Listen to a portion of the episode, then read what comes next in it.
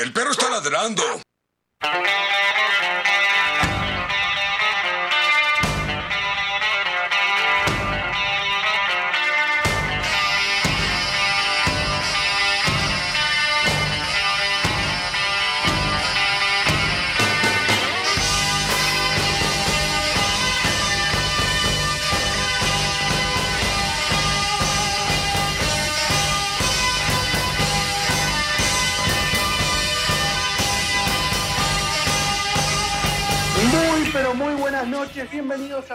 A esta nueva emisión del programa que nosotros hemos denominado A Cara de Perro.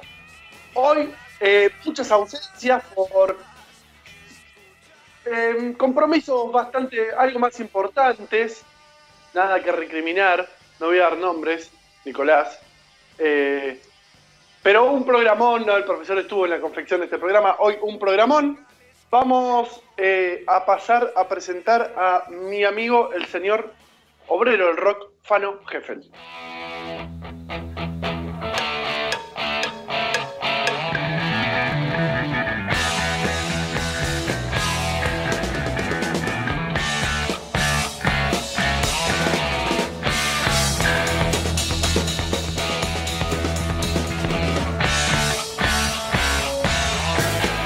Entra el sol por la ventana. Buenas, buenas. ¿Cómo le va, primo? ¿Cómo andan? ¿Cómo le va? ¿Bien? Yo bien, ¿usted qué anduvo haciendo la tarde? Yo muy bien, estuve entrevistando, eh, teniendo una amena charla con el señor, eh, ¿cómo era el nombre? Ah, el señor Guillermo Moreno. Ah, Mariano Algo Moreno de- iba a decir, pero no. Mariano Moreno, No, eh, casi como entrevistar a Mirta Legrand, le diría. claro. pero con otra ideología. Eh, que aprovecho para agradecerle a todo el equipo que eh, son, son compañeros y lo demuestran, y al señor Guillermo Moreno, por supuesto, también eh, por el espacio, la oportunidad, la charla, las experiencias, el intercambio, etc. Que calculo que después estaremos disfrutando todos, ¿no es cierto? Eh, sí, Muy bien. lo vamos a disfrutar. Eh, quizá todo esto es mentira y vamos a hacer que usted, señora, señor, como dice Nico, se quede escuchando el programa y, y pierda dos horas valiosas de su vida creyendo que va a salir eh, Guillermo Moreno en nuestro programa. Lo cual, si usted me lo decía hace un año, yo le decía, ah, Que es no, todo querem- una- es toda una mentira. Voy por la opción de la mentira. claro. Eh, pero, pero sí, Fano, en un ratito ya mismo, ahora en este mismo primer bloque, solamente no podía desaprovechar la oportunidad de hacer la presentación pertinente y los agradecimientos. Además, Mm. además, tenemos una semana muy movida con eh, reaparición de actores políticos y dirigentes sociales, con intervenciones en los servicios eh, De- de, de- de internet, de cable, de interesante. etcétera. Esa Interesante. es una medida que a mí me agrada bastante. Está para charlar un rato, sí. Sí, sí. Eh, esperemos que se puedan ir incorporando el resto de, de nuestro equipo. Eh, no perdemos demasiado tampoco si no se conectan, ¿no? Eh, Yo porque los, yo porque los, los quiero. Es, más, Es, cuestión- es afectivo. es, es es afectivo, ¿no? Es este. Claro, no es, eh, no es para aportar. Eh. ¿Qué tal su semana, señor? Eh, mire, yo ya no sé ni en qué mundo vivo. Este, imagínese, soy docente. Esta semana, entre cierre de notas, toda la, la cuestión de la virtualidad, actos de fin de curso, que sí que no, que se habilita, que no se habilita. Eh, un despiole interesante. Estoy en esos momentos, ¿vio cuando uno dice que se termine? Sí, A ver, que se termine, ya está, ya está, ya está. por favor. ¿Y ve la luz al final del túnel? Ya estamos. Esa, esa frase no me suena muy feliz, este, me trae malos recuerdos, no sé por qué. Eh, Sí. yo, creo, yo creo que sí, yo creo que sí, yo creo que sí. Eh, también tenemos eh, novedades sobre la vacuna, eh, de, de- de- de esta enfermedad, de esta pandemia, etcétera. Tenemos una mo- semana movida, pero bueno, nosotros nos vamos, nos va a llevar, le vamos a dedicar, mejor dicho, gran parte del programa a la entrevista que hoy pudimos y supimos tener con, con Guillermo, que espero haber estado a la altura de la situación. ¿Sabe Seguramente. que la que sí. No, yo, que aseguro- sí. Yo estuve y le aseguro que no. Por ahí, por ahí él estuvo a su altura. Eh, no, no bajó en ningún momento. ¿eh? a eso me lo refería. Por ahí, era- por ahí es un tipo con mucha, con mucha empatía, mucha cintura y dijo, bueno, a ver, este, este centro lo voy a tener el que, que no, lo voy Leo a el que tener no que- sé nada. lo voy a tener claro. Este centro viene de rastrón y lo voy a tener que cabecear de palomita pegado al piso. Claro, no, ¿sabes? no tengo más que, eh, que hablar eh, cosas muy buenas del compañero Guillermo porque ha sido muy respetuoso, muy amable y la verdad es que él está en plena confección de un partido eh, provincial Sí. que implica mucho laburo y sin embargo eh, atendió estos poligrillos de Luis Guillón y Turdera y Montegrande que, que prácticamente no, nos, no nos conoce nadie. Claro, Pero, claro. mira, Pero justamente se me hace que esos, este, esos cuadros políticos, ¿no? Que están permanentemente construyendo, este, que están permanentemente formando, construyendo, este, creando base, eh, justamente llegan a esos puestos porque son así, es decir, son 24-7 pues políticos. son compañeros.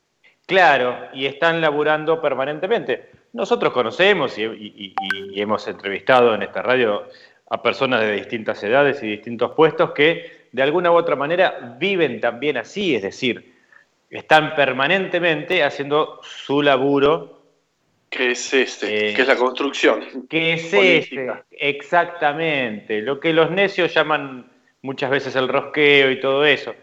No, quiero decir que no exista el rosqueo en política, existe. Pero eh, vio que el necio tiende a equiparar todo eh, en, Sí. la cer- en- en su cerrazón, ¿no es cierto? To- Sí, todo lo no, usted, usted en este momento está rosqueando. claro, todo Eso lo diría, claro. Exactamente. Un necio Claro. lo vuelve todo gris porque su mirada es gris, entonces todo lo mismo y qué sé yo. Bueno, Sí. este, pero hay gente, repito, insisto, como tuvimos el agrado de, de entrevistar acá, de distintas índoles, y, y es, es increíble como este, están permanentemente en ese laburo, porque ese laburo es justamente eso, es crear, formar, es algo que se va construyendo cuando uno habla con el otro. ¿Cómo Claro, le- se basa en el vínculo. Se basa en el vínculo. Savinsky, Federico Savinsky decía generación de lazos. Obviamente no, no proviene de él, pero sí lo utilizó muchas veces en la entrevista que tuvimos.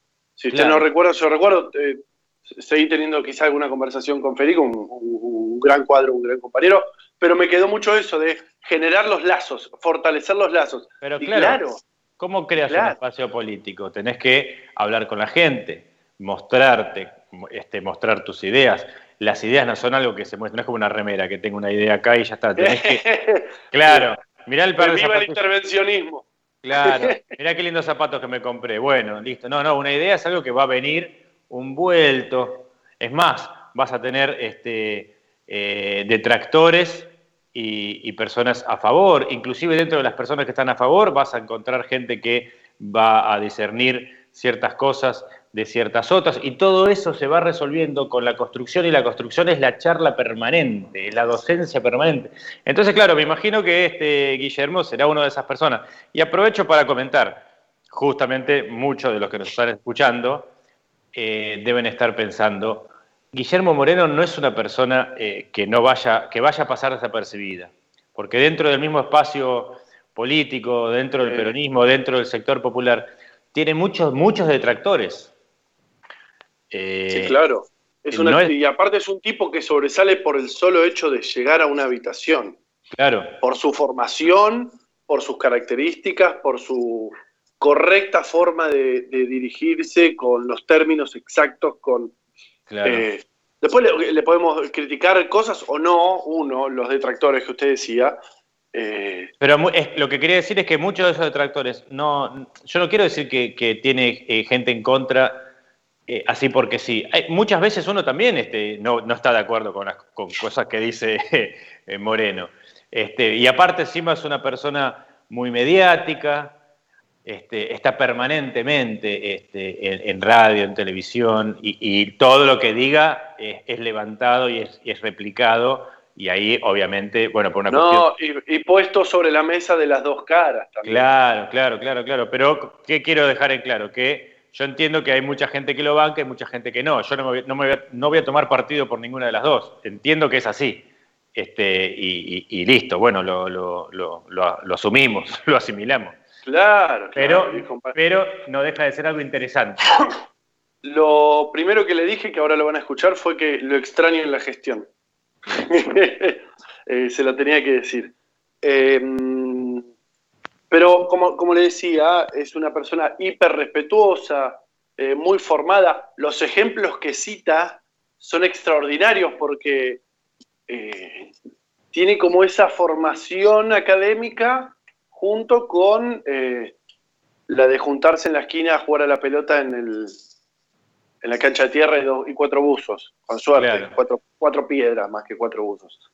Eh, Claro. y, y la memoria y los ejemplos que trae del pasado, que son exactos, porque después yo alguno incluso lo busqué en la computadora y decía, mirá, loco, ¿se acuerda? Extraordinario. Sí, Eh, sí, y te la dice este, así en tiempo real con lo que tiene en la mente, no, no, no, no es que te está buscando. Solamente tenía un vaso de soda en la mano. No es Claro. que, uy, y la No que soda te- no creo que le esté pasando eh, información que nosotros no podamos ver.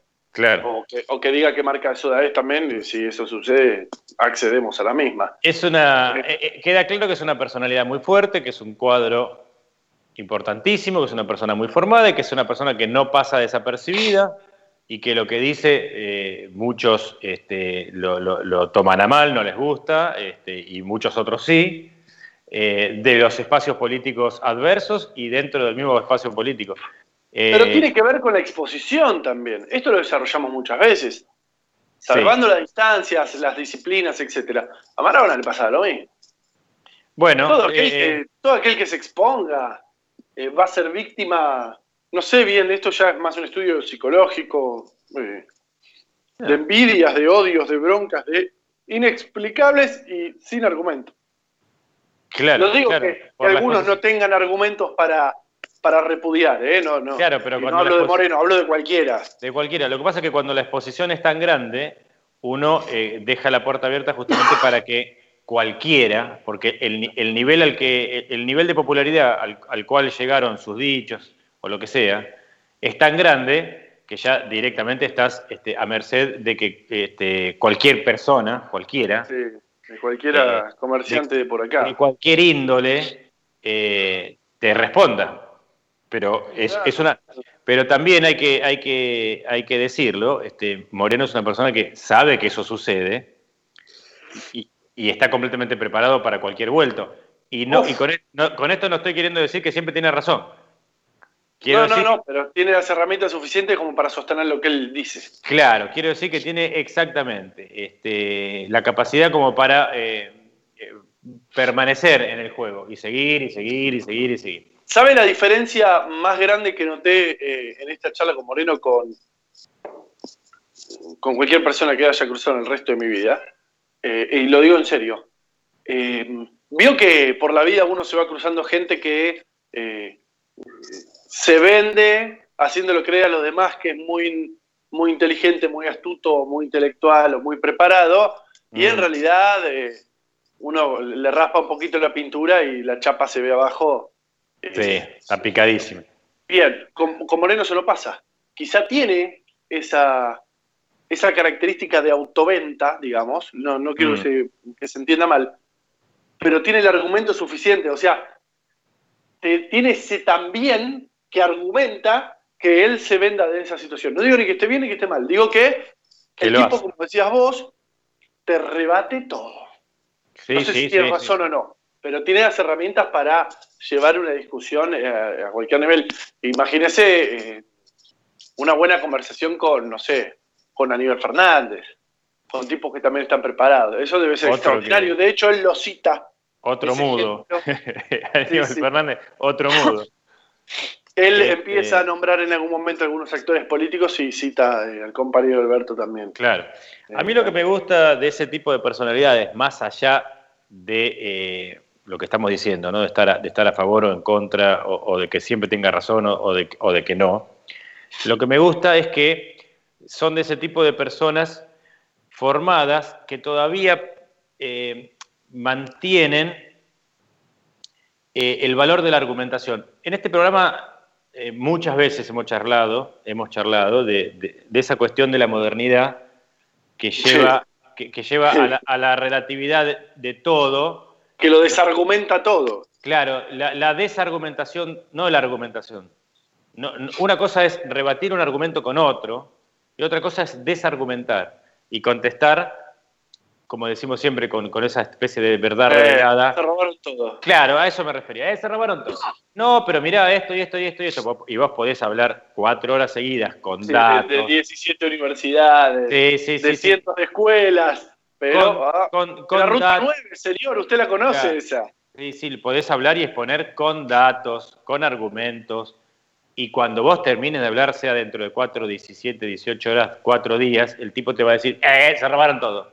Bueno, esa es la desargumentación.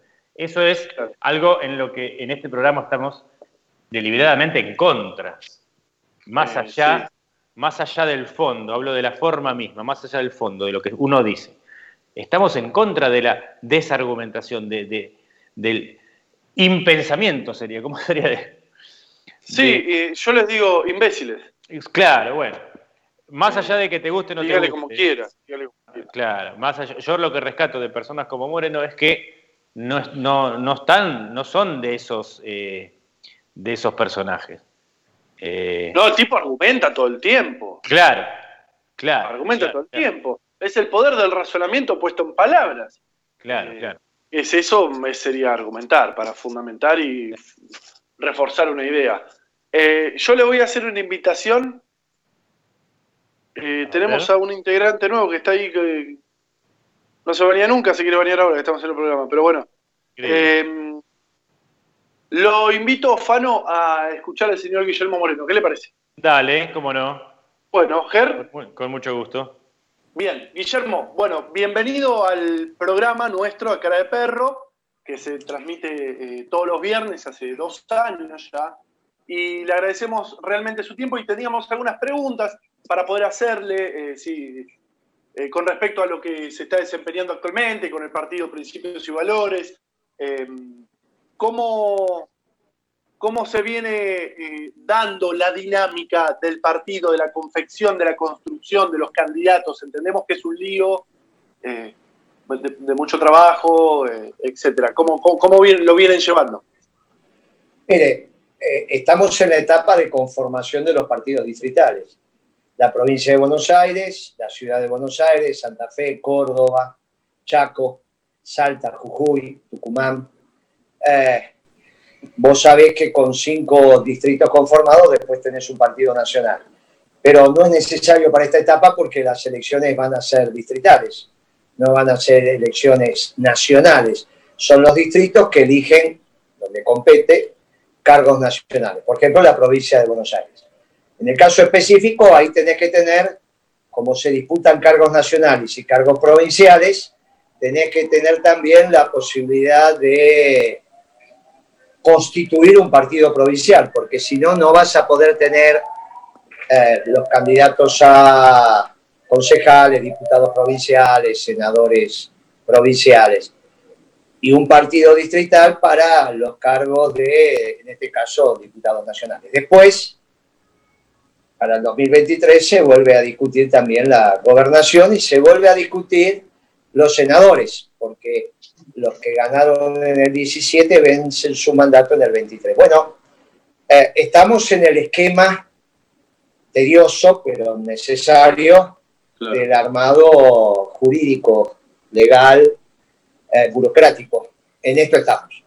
Con unos tribunales que, bueno, sufren las mismas circunstancias de, de la pandemia que sufren todas las unidades de comercialización o producción en el mercado.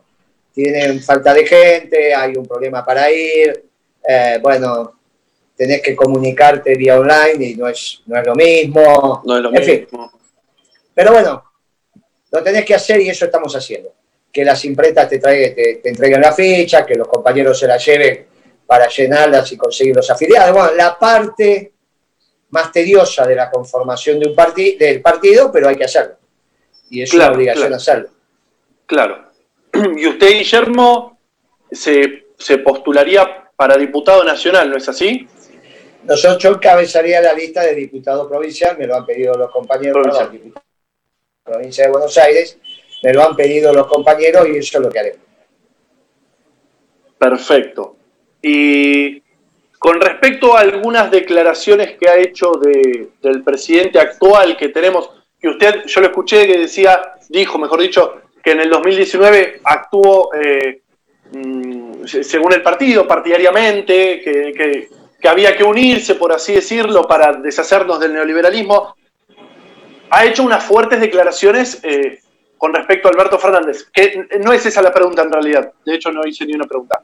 Mi pregunta es, con la vicepresidente, con la vicepresidenta actual con quien usted trabajó, eh, las relaciones, los vínculos, ¿se mantienen fuertes con usted, que es un representante del peronismo, sin ninguna duda? Esos son temas particulares, sobre temas particulares no suelo, no suelo contestar.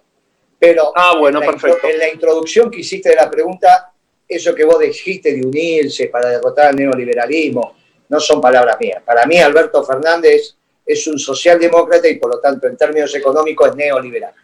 ¿Está bien? Eso es otra ideología. De esa es, más, todo ese discurso no es un discurso peronista. Unirse para derrotar, nosotros no hacemos esas cosas. ¿Está bien? Eso son. Te diría que es un discurso casi progre. Me hace acordar a los viejos discursos del Partido Comunista, cuando te decían, este, este, viste, que cantaban el pueblo unido jamás será vencido. Esa es una consigna del Partido Comunista. No, nunca, algunos compañeros la han incorporado, yo lo respeto, pero nunca fue una consigna del peronismo. Nunca, nunca. Nunca, porque el peronismo, por eso nos acusan de ser el todo. Viste que dice, eh, ustedes los peronistas, se- el movimiento peronista, nosotros, miren, se une en el movimiento peronista, eso de el pueblo unido jamás será vencido, era una consigna, si mi memoria no falla, la escuché por primera vez cuando fue el golpe en Chile, que hubo una manifestación en el año 73, pero me parece, pero no estoy muy seguro de esto, que ya era una consigna de la Unión Democrática. De la Unión Democrática, ¿eh? O sea que, en esa- vos sabés que en la Unión Democrática estuvo el Partido Comunista también. Sí, sí, que, sí, sí, eh, de hecho lo hemos, eso- lo hemos tratado muchas veces en el programa. No, por eso yo, esto de que no, que nos juntamos, esas son cosas que no, no fue mi discurso, nunca. Nunca. Yo el día que Cristina lo eligió Alberto, dije eligió al peor. Y el Claro. problema de Alberto Fernández es que toma decisiones. Y la mayoría de las decisiones que toma son malas. Pero eso no lo digo ahora, la dije hace un año y medio. Lo dije el día que Cristina lo eligió. Creo que lo eligió para mayo, por ahí, abril, mayo, por ahí. Bueno, desde ese momento yo dije, mire, eligió al peor. Y ahora está, está claro que eligió al peor. No me parece que nadie puede decir, no, mirá, no eligió al peor. Se equivocó. Eh. Se Bueno, equivocó. puede, puede, puede pasar. Usted eh, No, bueno, preguntar. puede pasar, puede pasar, no, no es que elegimos si cenábamos pizza o milanesa. ¿eh? Acá puede pasar implica que puede colapsar el peronismo.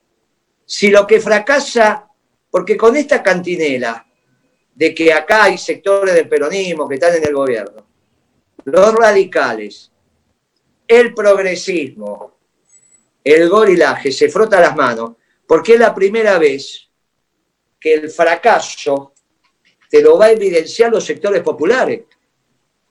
Porque hasta ahora cada vez que decían que el peronismo fracasó, te lo decían los gorilas.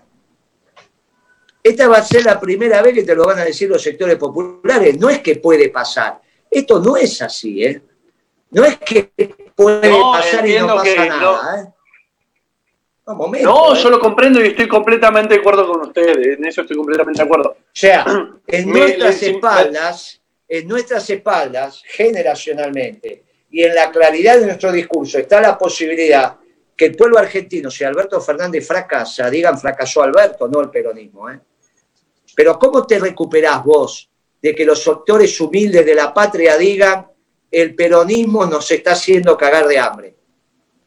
¿Cómo te recuperás? No, nos, mancha para siempre. Con todos los enemigos que tenemos, lo único que falta es tener un enemigo adentro, que es. Eh, No, como yo nos- te se digo, nos ¿cómo- infiltró un socialdemócrata. Yo te digo a vos, ¿cómo, te, ¿cómo resolvés vos el tema de lo que los jubilados cobraron 19 mil pesos en diciembre de 19 y ahora cobran 19 mil pesos? Por más discurso que quieras hacer. El jubilado va a cobrar lo que va a cobrar, 19 mil. No, pero el año pasado fue 14 mil más un bono de 5 mil. Mira, cobró 19 mil. La Claro, plata es flexible. Cuando, cuando le entró en la cuenta le entraron 19 mil pesos y ahora le van a entrar 19 mil pesos. Con una devaluación aberrante, además. Este, este, este problema lo tiene Cristina. ¿eh? ¿Cuál es Cristina? ¿La que aumentaba las jubilaciones o las que no la aumenta? Por eso nuestro discurso es muy preciso. Mire, este no es un gobierno peronista, no tenemos nada que ver. Los peronistas estamos al margen, este es un gobierno socialdemócrata. El poder ejecutivo es unipersonal, Cristina no tiene nada que ver y Massa tampoco. Massa tampoco, Massa no es el que no aumenta las jubilaciones. Ni es Cristina, es Alberto.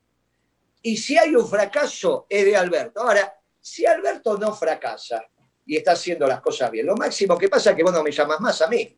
No le pasa nada a la Argentina. Que vos no me llames más, porque todo lo que estoy diciendo yo, no sé, bueno, listo, no hay ningún... El problema es si tengo razón, no si no tengo razón.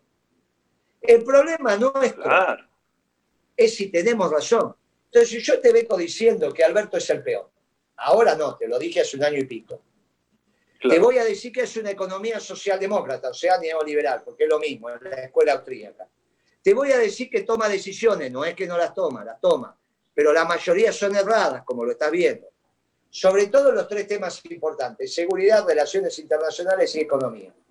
No, Moreno se exagera, no es, venimos bárbaros, no hay ningún problema. Venimos bárbaros, se va a ver reflejado en las elecciones del año que viene. Van a ganar con la fusta bajo el brazo. Ahora, yo no sé por qué están tan preocupados entonces, si van a ganar tan cómodo. Claro. Porque, bueno, entonces este es un problema. Este Sí, es un sí. problema. Mirá, Alberto va al gremio de camioneros y en vez de hablar de la logística, en el gremio por excelencia de la logística, habla del Sanatorio Antártida. Bueno, ¿qué querés que te diga? Evidentemente hay, hay un lío. Bueno, tiene un lío. Tiene un lío. ¿Cómo? Y esto cada vez que avance el gobierno, porque vos no te olvides que los primeros meses fueron de Changuín, como tiene cualquier gobierno, los primeros 100 días.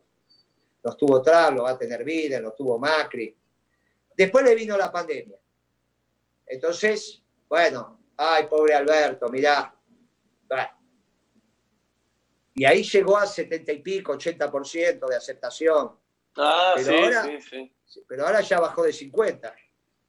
Y se sigue bajando, ¿cuánto va a estar en marzo cuando los jubilados cobren 19 mil? Anda a buscar un jubilado que hable bien de Alberto. Cobrando 19 Y todo indica que usted todo indica que usted tiene razón, Guillermo. Eso estamos Eh, completamente de acuerdo, ¿eh? Estamos Bueno, va a completamente ser un de lío acuerdo. esto. El problema, el problema es si tengo razón. Si yo, Claro, ahí va la soda, ¿eh? ¿Se escucha bien la soda? perfectamente, compañero. Eh, El ¿Usted a problema, quién- es, el problema es que tengamos razón. Lamentablemente, yo creo que tenemos razón. Vos fijate el equipo que ha conformado. Ya lo dice todo el mundo. ¿Y por qué iba a pasar esto? Porque Alberto no es un hombre de equipo. No sabe. Nunca trabajó en equipo. Los operadores de prensa, como Alberto, como dijo la presidenta, expresidenta en su carta, no son de armar equipo. ¿Dónde conocés vos un operador de prensa o judicial que arme equipo? Son ellos. Sí, sí, es muy como- individual, muy individual. Eh, Claro. Bueno, esto, Eh, mirá, ¿cuál es la diferencia? ¿Sabes cómo es? Porque un banquero, cuando dicen, mirá, este banquero, el banquero arma una gerencia, que es la que administra el banco. Pero no son banqueros la gerencia. no. Esos son bancarios, son empleados. El banquero no delega, porque tiene los secretos, tiene las claves, tiene la- las llaves de la caja de seguridad. El banquero, por eso yo te digo, mirá, estábamos discutiendo desde hace mucho tiempo con Britos. pero yo lamento la muerte de Brito, ¿eh? porque no quedan muchos banqueros en la Argentina. Bancarios quedan un montón, banqueros. Entonces, el operador periodístico es él, no es que tiene un equipo dice, che, llamalo a Van der Koy y decirle que escriba esto. Le dice a otro, llamalo a Morales Solá y decirle que escriba esto. Llamale a Berbisky, él tiene que llamar. Porque el periodista no va a permitir que un secretario de ese operador lo llame porque queda descubierto el, el, el juego. Claro, claro. Digamos, claro. vos seguís siendo operador periodístico, en tanto y en cuanto mantengas los secretos. ¿Se entiende? Perfectamente. Vos seguís Perfectamente. siendo banquero sin mantener los secretos. Mientras conserve lo tuyo, claro, el poder lo tenés ahí, claro, claro. Y claro. bueno, la diferencia, entonces la diferencia Fernández- entre banquero y bancario es clarísima. ¿Y por qué te digo esto? Porque Alberto no es un dirigente político, es un operador. El dirigente político obligatoriamente hace equipo. Pero como él es un operador, nunca hizo equipo, nunca. Vos fíjate que los que dicen que son sus amigos de la vida, ¿vos los conocés? Sus amigos de la vida, ¿los conocés? No. personalmente, pero de nombre, ¿los conocés?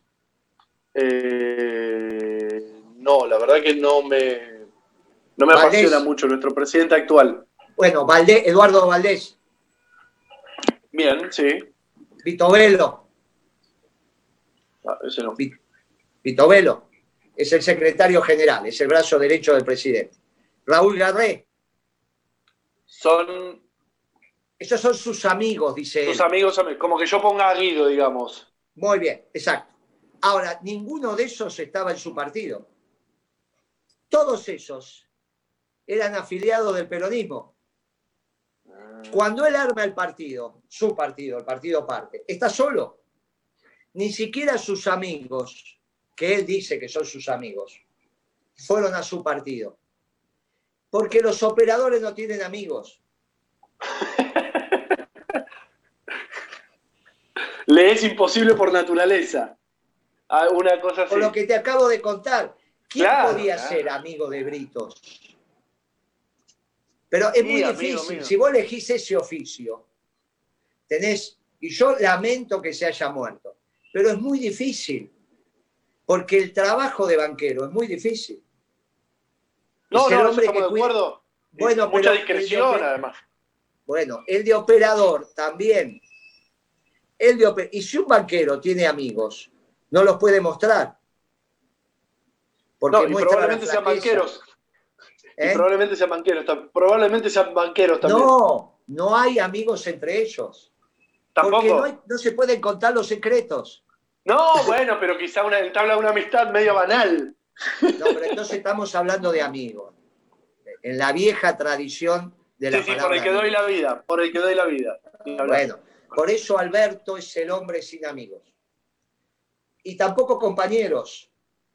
Por eso no, no puede armar equipo, porque no sabe, no los conoce.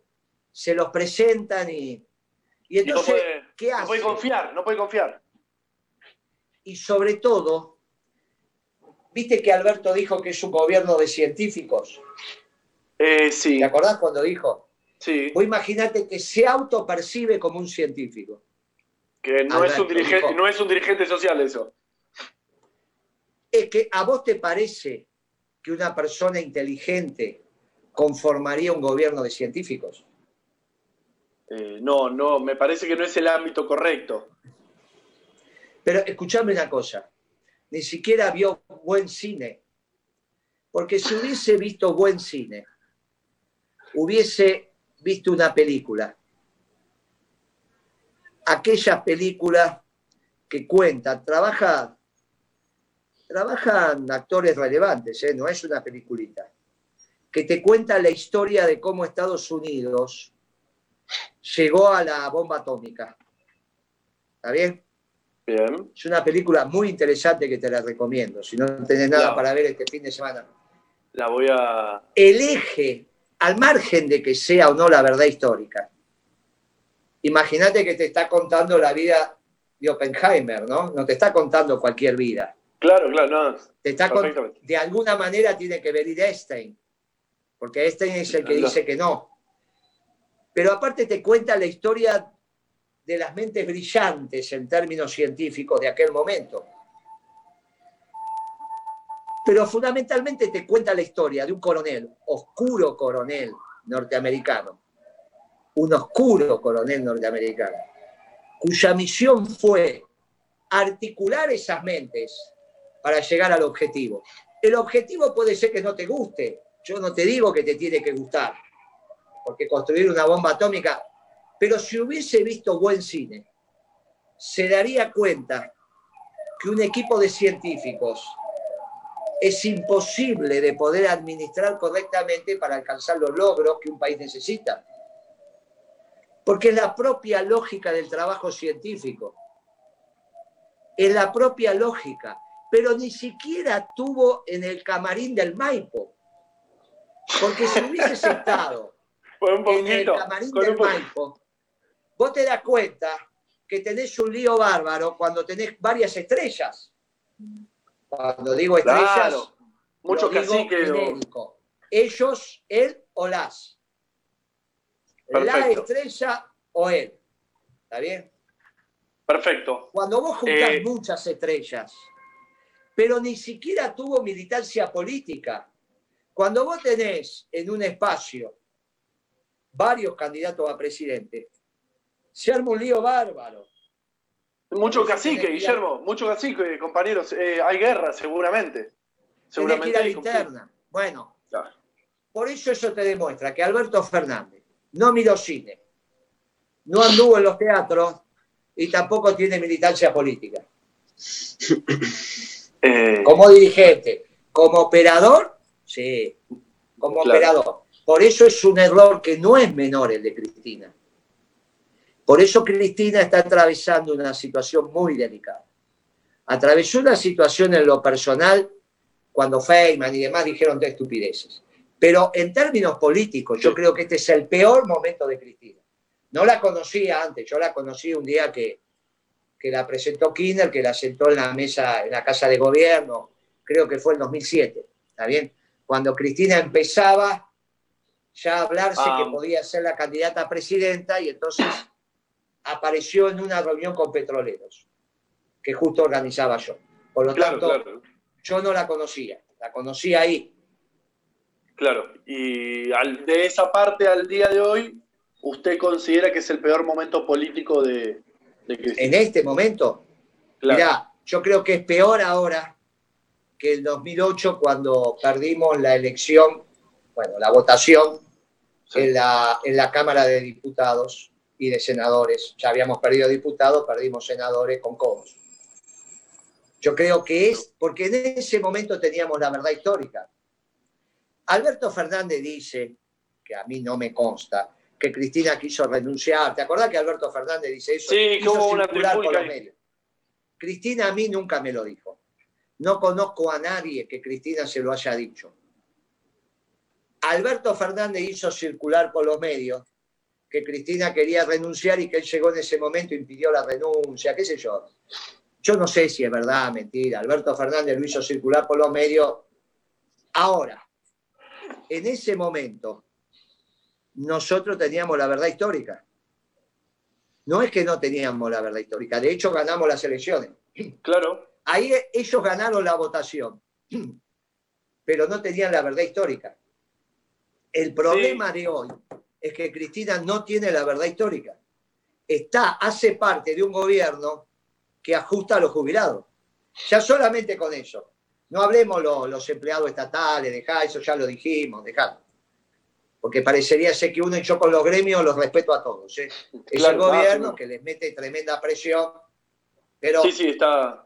bueno, pero vos imagínate que después van a seguir los trabajadores del sector privado.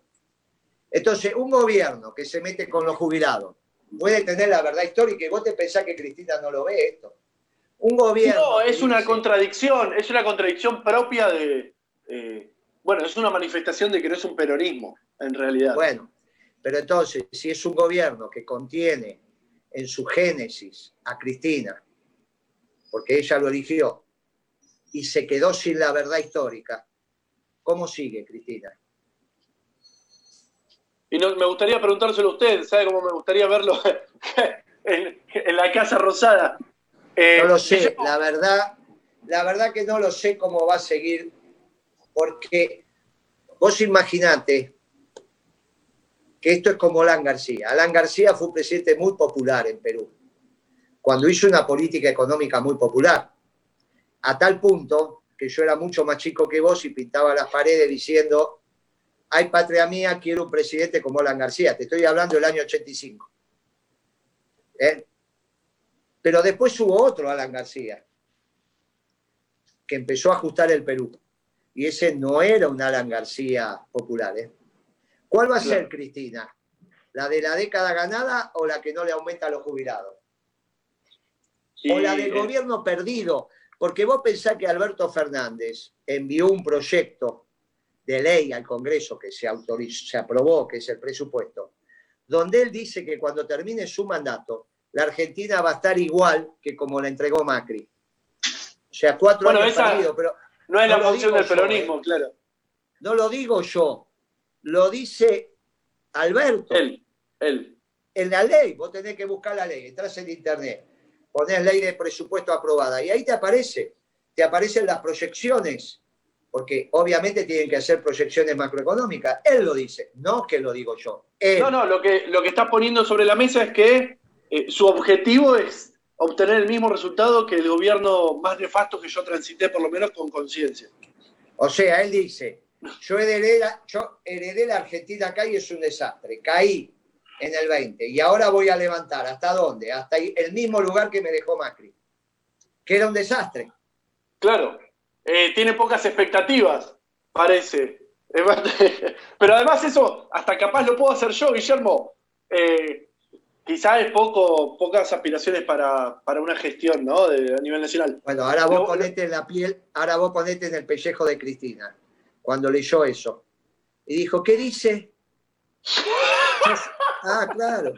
Ahora vos, y, y entonces eh, fíjate lo que le empieza a pasar. Claro. Y bueno, vos imaginate cuando Cristina se apagan todas las luces. Por eso te digo que es el momento, humildemente te lo digo, yo, no la, yo la conocí del 2007 para acá, ¿eh? políticamente, ella se fue con una manifestación que llenó la Plaza de Mayo. Sí, sí, yo tuve. Ah, muy bien, pero ahí había un montón de jubilados. ¿Había un, discúlpeme? ¿Un montón? Un sí, montón. sí, sí, sí. Sí. Había un montón de jubilados. Bueno, ahora, si no le aumenta la jubilación, ¿qué pasa?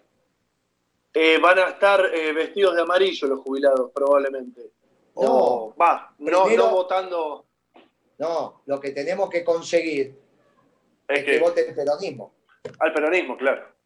Que es el único que tiene la verdad histórica que ha puesto eh, efectivamente beneficios para ellos y eso estamos completamente de acuerdo. Le, le puedo pasar la palabra al doctor Antonucci, que él tenía 10.000 preguntas para hacerte, Guillermo, pero bueno, eh, sabemos que estás, estás, estás a mil. Guido.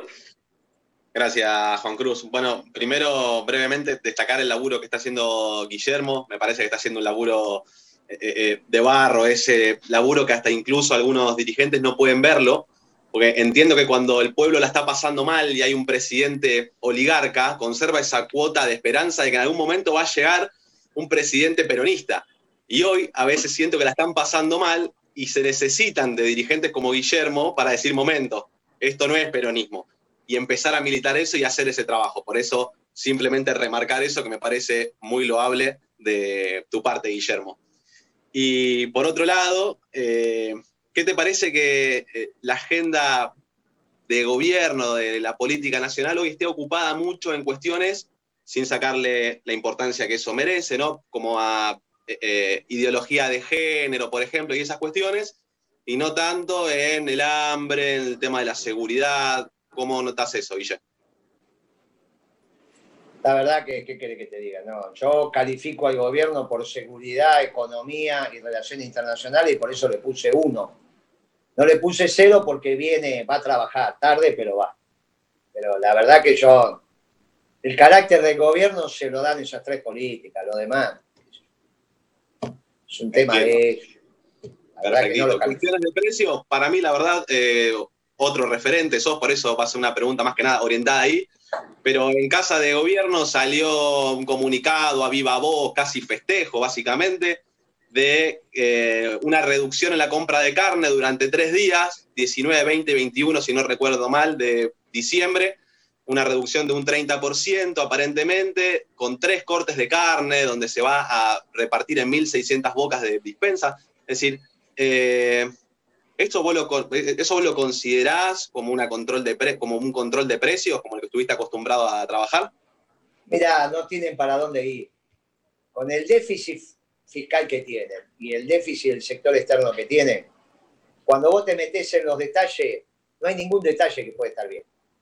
¿Qué le voy a decir a la Secretaría de Comercio? ¿Qué le voy a decir? No le puedo decir nada. Es un desorden, no tienen dónde pisar. Si vos tenés un déficit fiscal que vas a terminar el 20 casi con 15 puntos, o superando los 15 puntos, por ejemplo, es ridículo. ¿A dónde vas a llegar? No hay Claro, ninguna posibilidad. ¿Por qué tenemos inflación, Guillo? O sea, estuvimos estancados, una economía estancada, o sea, que no se movió demasiado, no hubo producción. ¿Por qué tenemos inflación? ¿Es el IFE? Porque, porque está todo desordenado. No, el IFE no, el IFE. Está todo desordenado. Es lo mismo que me expliques por qué se cayó un edificio y en vez de, de decirme porque estaba mal hecho los cimientos, porque un vecino colgó un, un- un cuadro muy pesado en la pared. Es ridículo eso. ¿Está bien? Claro. Es ridículo. Cuando las bases de sustentación están mal, lo que pasa es que, claro, yo te hablo del déficit fiscal y voy a decir, "Sí, eso que tiene que ver con la inflación, todo. ¿Qué tiene que ver el déficit del sector externo con la inflación? Todo. Cuando vos la base de sustentación de tu economía está mal, no podés hacer nada. Por eso, ¿qué tiene que hacer Alberto? Lo que le dijimos que haga, copia a Kirchner. Pero él quiere copiar a Alfonsín. Y encima lo supera Alfonsín. Tiene más déficit fiscal que Alfonsín. Mirá cómo terminó Alfonsín. No estaría nada mal copiar a Néstor, ¿no es así? No estaría Eh, yo nada se lo vengo diciendo desde hace rato. Lo que pasa que no podés ser Néstor si antes no tuviste un dualde. Por eso le decía humildemente en abril del año pasado, mire, vamos a un gobierno de transición, pongámoslo a la baña, pongámoslo a Pichetto. Porque si hacíamos un gobierno de transición, hacían el trabajo de Dualde. Claro. No es que el, tra- no es que el gobierno de... Ahora resulta que Macri dice, no, mi gobierno terminó en agosto. ¿Lo escuchaste a Macri decir eso? Sí, un papelón. No, no es un papelón. Si hubiese, yo- yo creo que es verdad, pero lo tendríamos que haber terminado en abril. Es al revés. En vez de decir, ay, no, mirá, no pongamos un gobierno de transición, porque si no lo van a decir que los peronistas no dejaron. No, eran los peronistas, los radicales, el propio PRO. Nos poníamos de acuerdo y hacíamos un gobierno de transición que no podía quizá tener futuro, como no tuvo futuro, más allá del reconocimiento Dualde, no se pudo presentar a la, no quiso, no se pudo. Bueno, muy bien. Ahora, vos ya entrabas en diciembre con un gobierno plantado sobre base sólida, como entró Kirchner. Ahora, en vez de querer un gobierno de transición, Álvarez Agís hizo una declaración que dijo, si lo echan a Macri, yo lo voy a ir a defender. ¿Te acordás que Álvarez Agís dijo eso? Sí, es el, econo- es el economista, ¿no es así? ¿Sí? ¿Te acordás que hizo esa declaración o no? Eh, yo no, pero Guido es el que siempre me cuenta todo, Guillermo. Bueno, entonces, ¿sabés qué pasaba? No era echar a Macri, era ponernos de acuerdo que era necesario un gobierno de transición, porque Macri no iba a emprolijar la economía. Y encima lo liberabas a Macri para hacer lo que quisiera. Ahora Macri, suelto de cuerpo, dice, no, yo terminé en agosto. Ah, y de agosto a diciembre, ¿qué pasó? Fue un escándalo. Y- Y entonces, de agosto a diciembre, no podía haber un gobierno de transición. Tenía que haber de abril. Vos lo tenés que tener por lo menos ocho meses al gobierno. claro, para que establezca ciertas bases, digamos, ¿no? Para que acomode un poquito el fierro caliente. Al no tener un gobierno de transición, ahora y encima con Alberto, no sabe qué hacer. Entonces, no puede ser Kirchner si antes no hubo un Dualde. Entonces, a- Alberto dice, bueno, entonces voy a ser Alfonsín, que es lo que empezó a decir al principio. Y ahora estamos discutiendo si va a ser de la Rúa. Uf. Uf. Eh, uf. Y puede ser. eh, estamos hablando con una eminencia, además que sabe. Guillermo, te hago una pregunta que en realidad es más. eh, es una pavada, obviamente, con todo lo que está diciendo, que yo me quedo, después Che, me quedo yo te pensando pregunto. ahora. Sí, Yo te pregunto, ¿será de la Rúa o es de la Rúa, Alberto? Eh, si te doy mi opinión personal, creo que se asemeja mucho. Eh, en algunas cosas creo que quizás eh, estemos en, no coincidamos nosotros dos, pero yo soy muy partidario de lo que fue el cuidado, entre comillas, de la gente, que al principio funcionó, después no funcionó nada, obviamente, porque Igual. Igual, en cierta medida, creo que se necesitó un poquito, Guillermo, ¿no? De esa credibilidad, lo voy a poner entre comillas, eh, que tiene Alberto al momento de que Cristina lo eligió como presidente. Me parece que esa estrategia hasta en ese sentido fue, o sea, como que es un convito completo, me parece.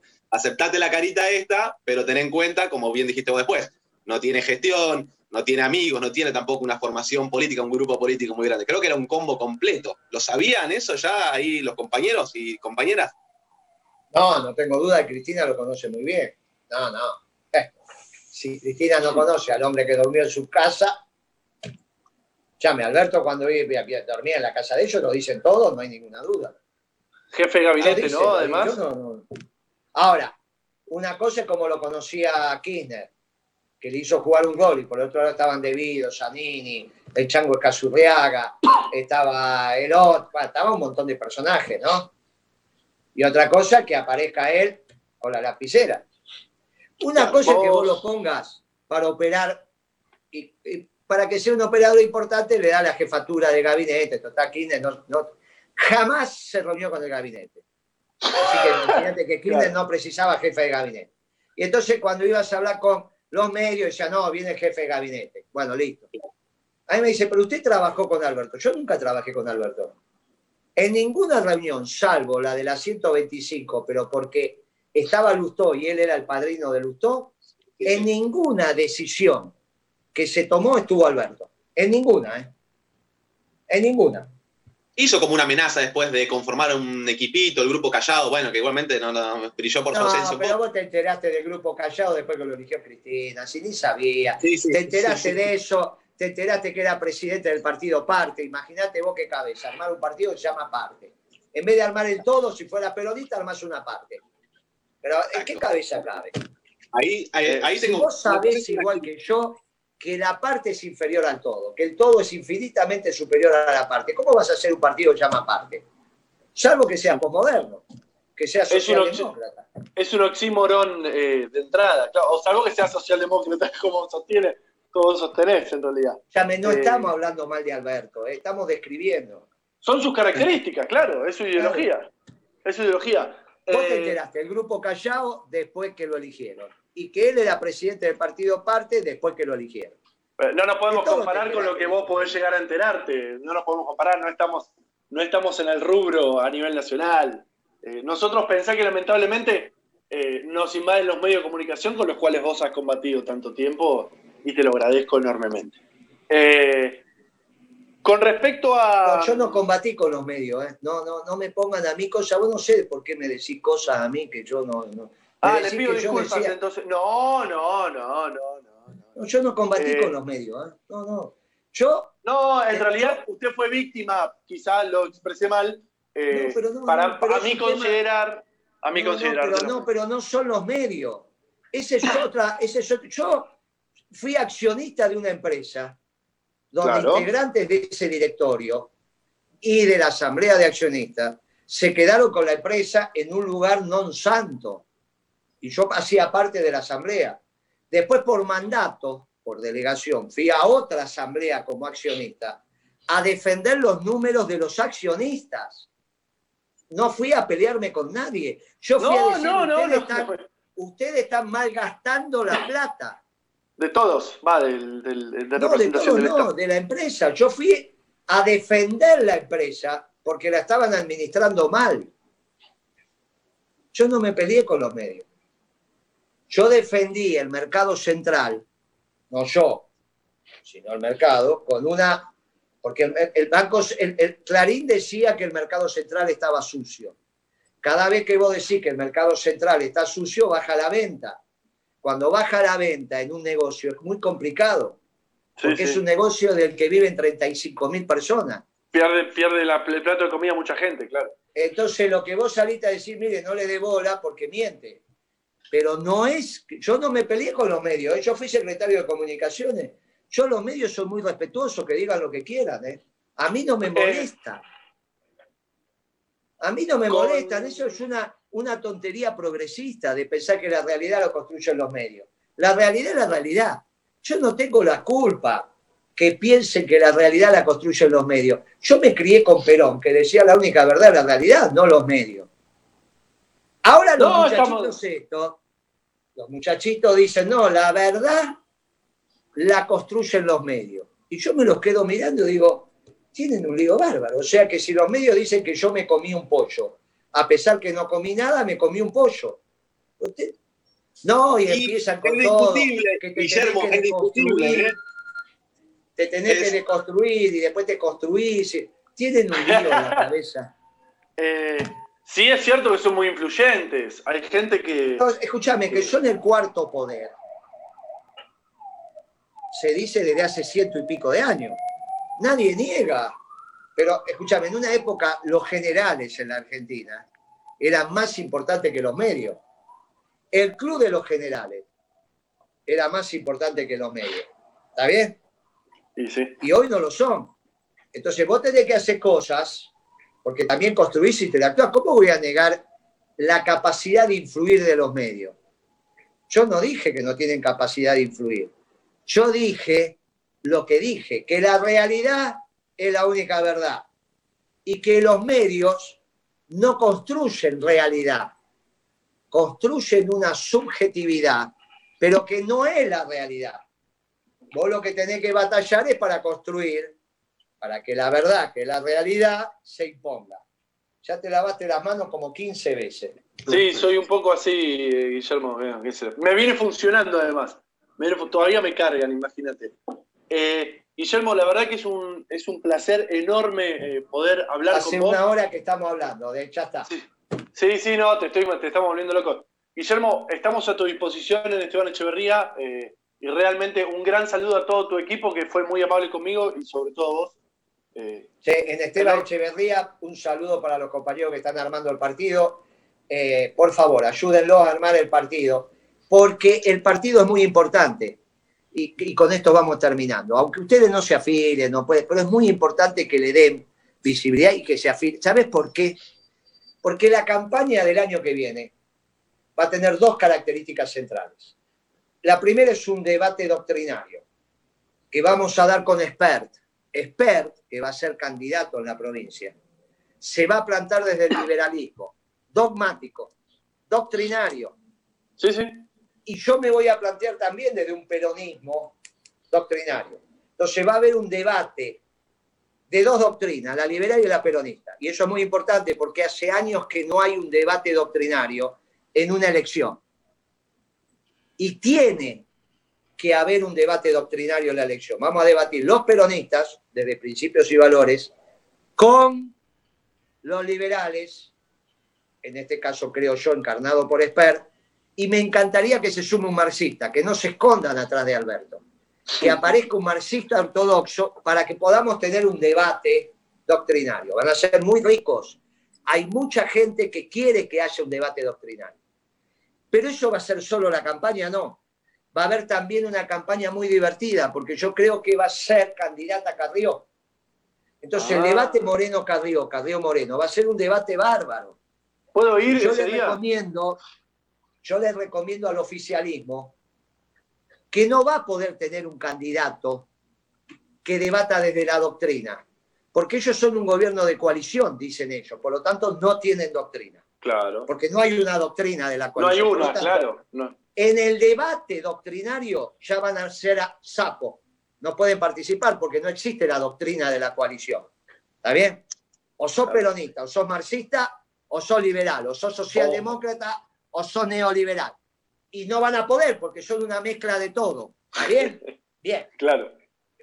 Ahora, yo les recomiendo que se sumen en la parte divertida de la campaña, que no, eligen, no elijan un amargo, Porque si la campaña va a tener una segunda pata que va a ser divertida, Carrillo Moreno, al menos póngalo a Aníbal Fernández, para que sea una campaña divertida, al menos sumen, pero si ponen uno en blanco y negro, de esos amargos que ponen, tipo, qué sé yo, suponete insalvable, que yo lo respeto, pero viste que es amargo, amargo como el solo Martín Como, como- introvertido, como introvertido, claro. Pero No, no, no. aparte, esos rubiecitos, eh, ojos celestes, el que parece que nunca agarró, ¿viste?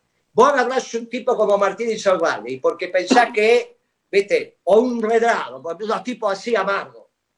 Carrió y, y Moreno se lo van a comer crudos.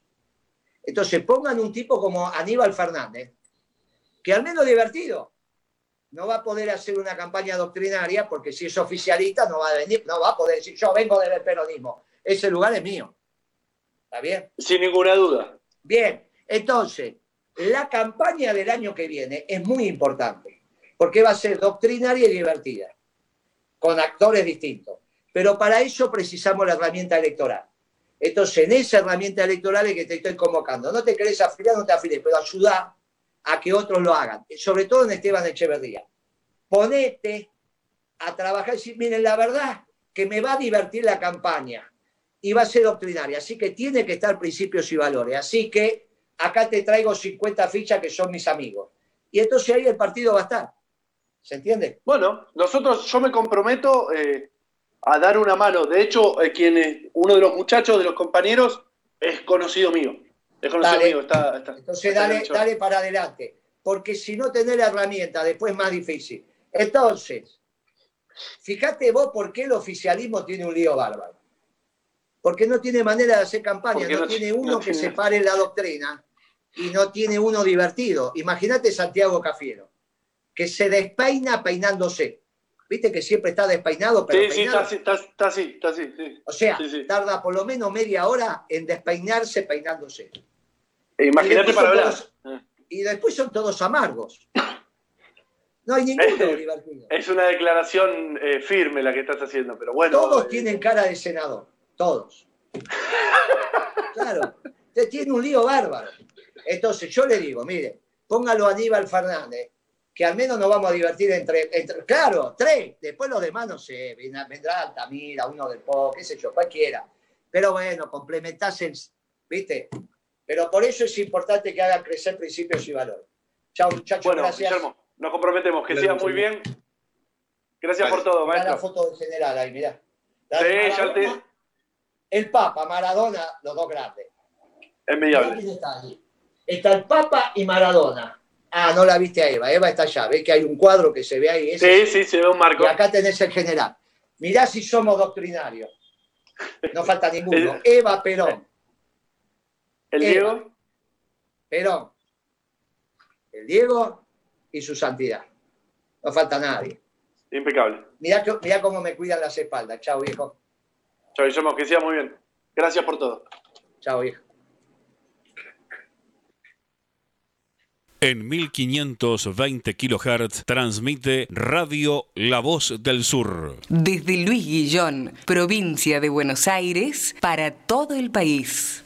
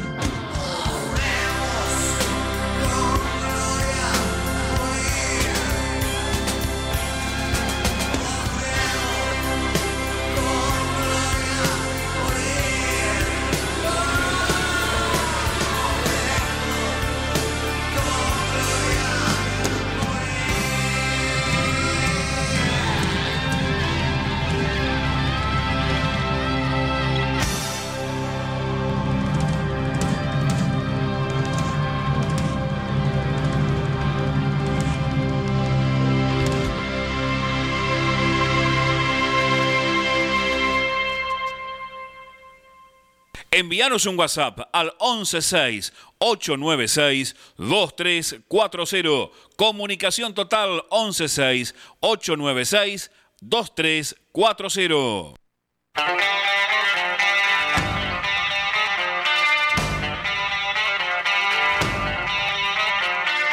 Bueno, bueno. Aquí estamos luego de la extraordinaria experiencia vivida con, con- con el compañero Guillermo Moreno.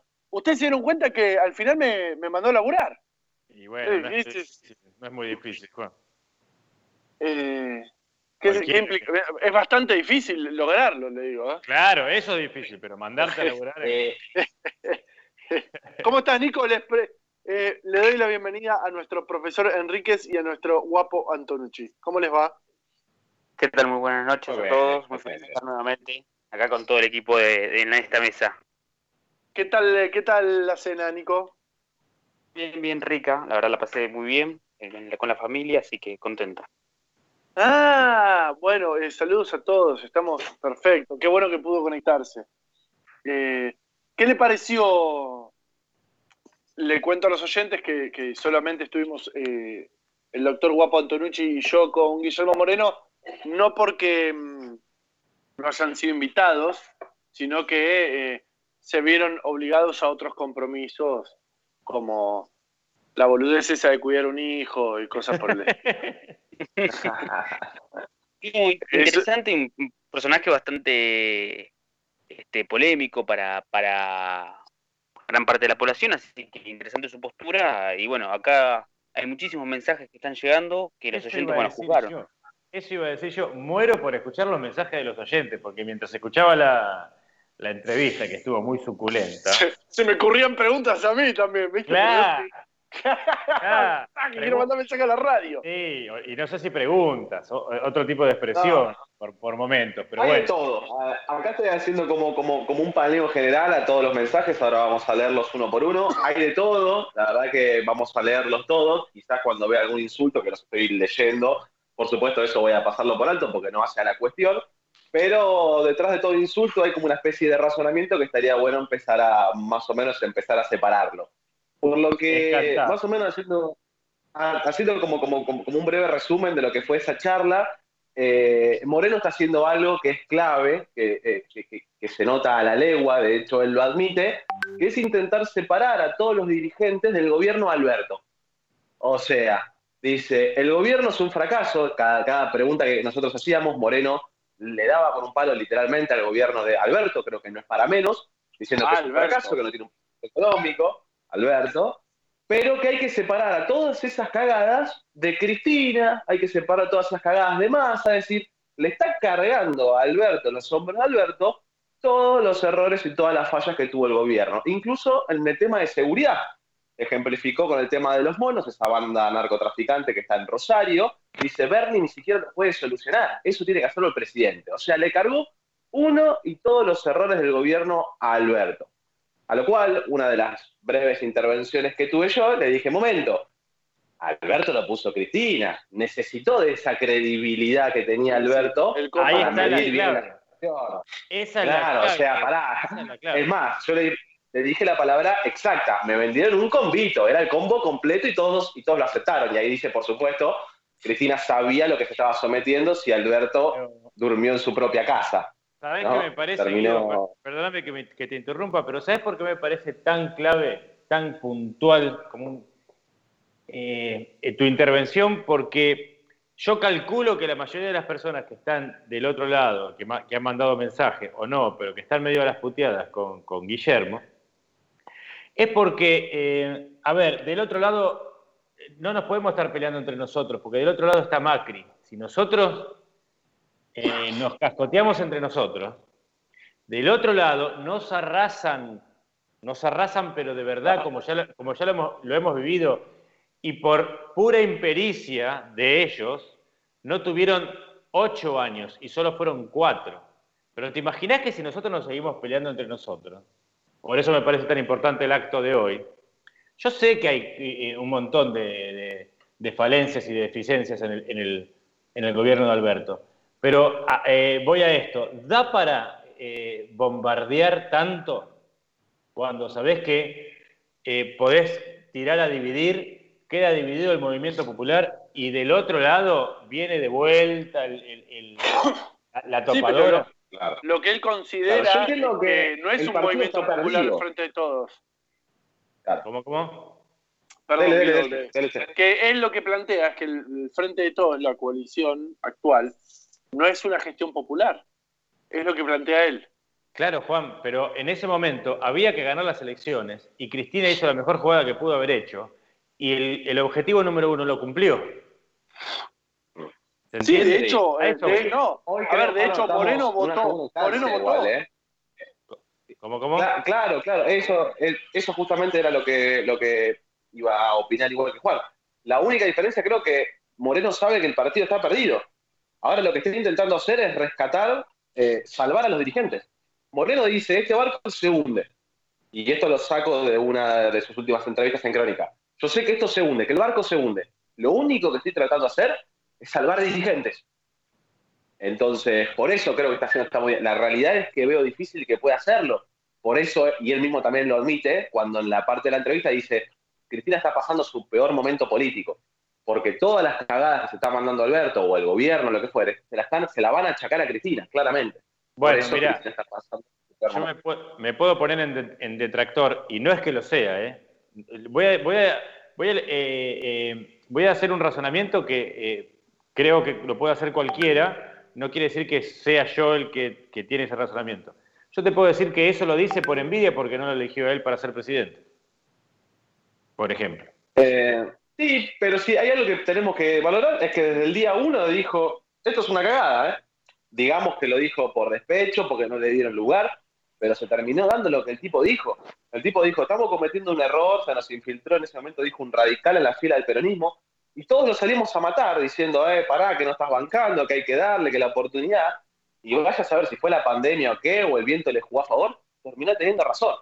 Entonces Claro. ahora, es más, estaría muy fácil prender fuego el barco y prender fuego a Cristina y prender fuego a Massa y lo podría hacer. Y sin embargo, está saliendo a levantar la bandera de esto es culpa de Alberto, no es culpa de Cristina. Por eso yo le dije, momento, pará. El que me dijo Claro. voten a Alberto fue Cristina, ahora no te hagas el desentendido. Claro. Pero Claro, como claro. se lo dije a Mocha Carrillo, obviamente si lo tenía al lado no lo hubiera dicho. Pero bueno, No, lo, lo- lo dijo, lo dijo Cagón.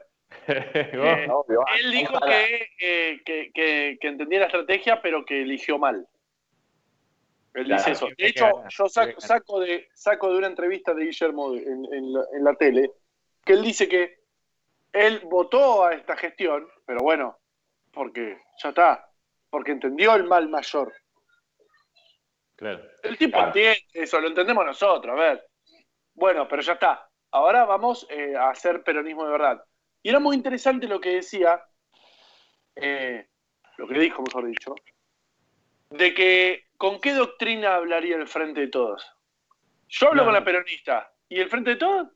Sí, es una bolsa de gato. Claro. Y por lo menos poneme, en esta me, me mataba risa. De hecho, en muchas oportunidades se me, la risa se me escapaba. Por, por lo menos poneme a Aníbal Fernández, así es divertido el debate. Ah, ese fue buenísimo. Sí. Che, a ver sí, también. Acá, si les parece, pasamos a un par de mensajes que tenemos para tirar para arriba. Dale, dale. Eduardo de Lavallol dice: Moreno es la única persona que entiende realmente cómo funcionan las cosas en este país. Urgente al gobierno. Acá tenemos uno de los vecinos que pide que se le dé lugar a este, a este dirigente. Espere, otro lado, guapo, espere, usted es testigo, Sí. usted es testigo de lo que yo voy a decir en este momento. Nosotros tuvimos un, un- un muy breve tiempo sin la grabación, ¿no? Por supuesto. Y lo primero que le dije fue, buenas tardes compañero, gracias, lo extraño en la gestión. Ah, bueno, muchas gracias, Es no sé verdad. qué, etcétera. Que es algo que yo ya he dicho acá, y es lo que está diciendo ahí el, el- oyente, y agradecemos su mensaje y que nos escucho, por supuesto. Acá Florencia de Guillón adhiere un poquito al mensaje anterior, diciendo qué lindo volver a, volver a escuchar a este estadista Federico Mm. del Jahuel, Guillermo, ¿no querés venir a ser intendente de Echeverría? Bueno, acá están pidiendo que Moreno baje su candidatura nacional un poquito a una local. Tipo, apunta a presidencia, ¿viste? Pero- Sí. creo que no creo. Y Cristiano, Cristiano Ronaldo quiere venir a jugar con nosotros también en, en- en la MG League. Primero va a ir a Temperley y después va a la MG. Claro. Bueno, acá, acá, hay, acá hay un mensaje de Dante de Loma Verde, que este creo que lo va a poder responder un poco más usted, Juan Cruz, que, que- que está un poco más interiorizado en el tema. Dice, arranca con un insulto, este HDP, ¿no estaba prohibido que se presenten las elecciones? Mm. ¿Recuerda por qué lo puede estar diciendo, doctor? En realidad es porque fue condenado en la causa eh, por el Tribunal Oral Federal, federal, eh, sí, federal, por la causa del uso de fondos públicos para el cotillón en contra de, de un medio de comunicación. Los globos de Clarimiente. Ah, una estupidez. Exactamente. Ah, una estupidez increíble. Claro, pero Exacto.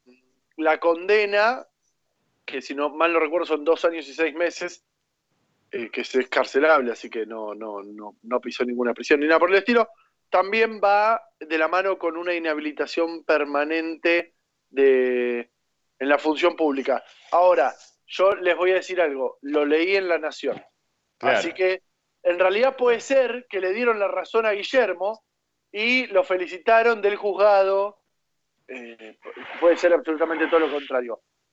Eh, sea hasta ahí porque, mm, porque después tuvo un día complicado y se dio lo de la entrevista. Mm. Eh, así que la verdad es que eh, por lo visto no, señor oyente, que no recuerdo el nombre porque Guido lo leyó muy rápido. eh, estaría. lado, continuamos. En este caso era Dante de Loma Verde, al que usted le está respondiendo. Se ve que estaría pudiendo presentarse a diputado. Bien. Según nos ha comentado, esas serían sus expectativas. Melissa de Adrogué dice, un cuadro político como este caballero se vota con ojos cerrados. Otro de, de- de las oyentes que está que se suma a la lista de los que quieren... Otro peronista más. Los Otro peronistas peroncho son, más. son una Juan Carlos del cucaracha. Jahuel. ¿Por qué hay Perdón, tanto? voy rápido porque son un montón, por eso, si no, Bueno, si no bueno. dejo un poquito más de tiempo. La verdad que hay, hay muchos elogios. Eh, una entrevista de lujo, muchachos, felices fiestas, dice Juan Carlos de Gleu. Eh, Gracias, Juan. Giselle de Montegrande. Moreno, como buen peronista, no quiere a Alberto. Me parece bien.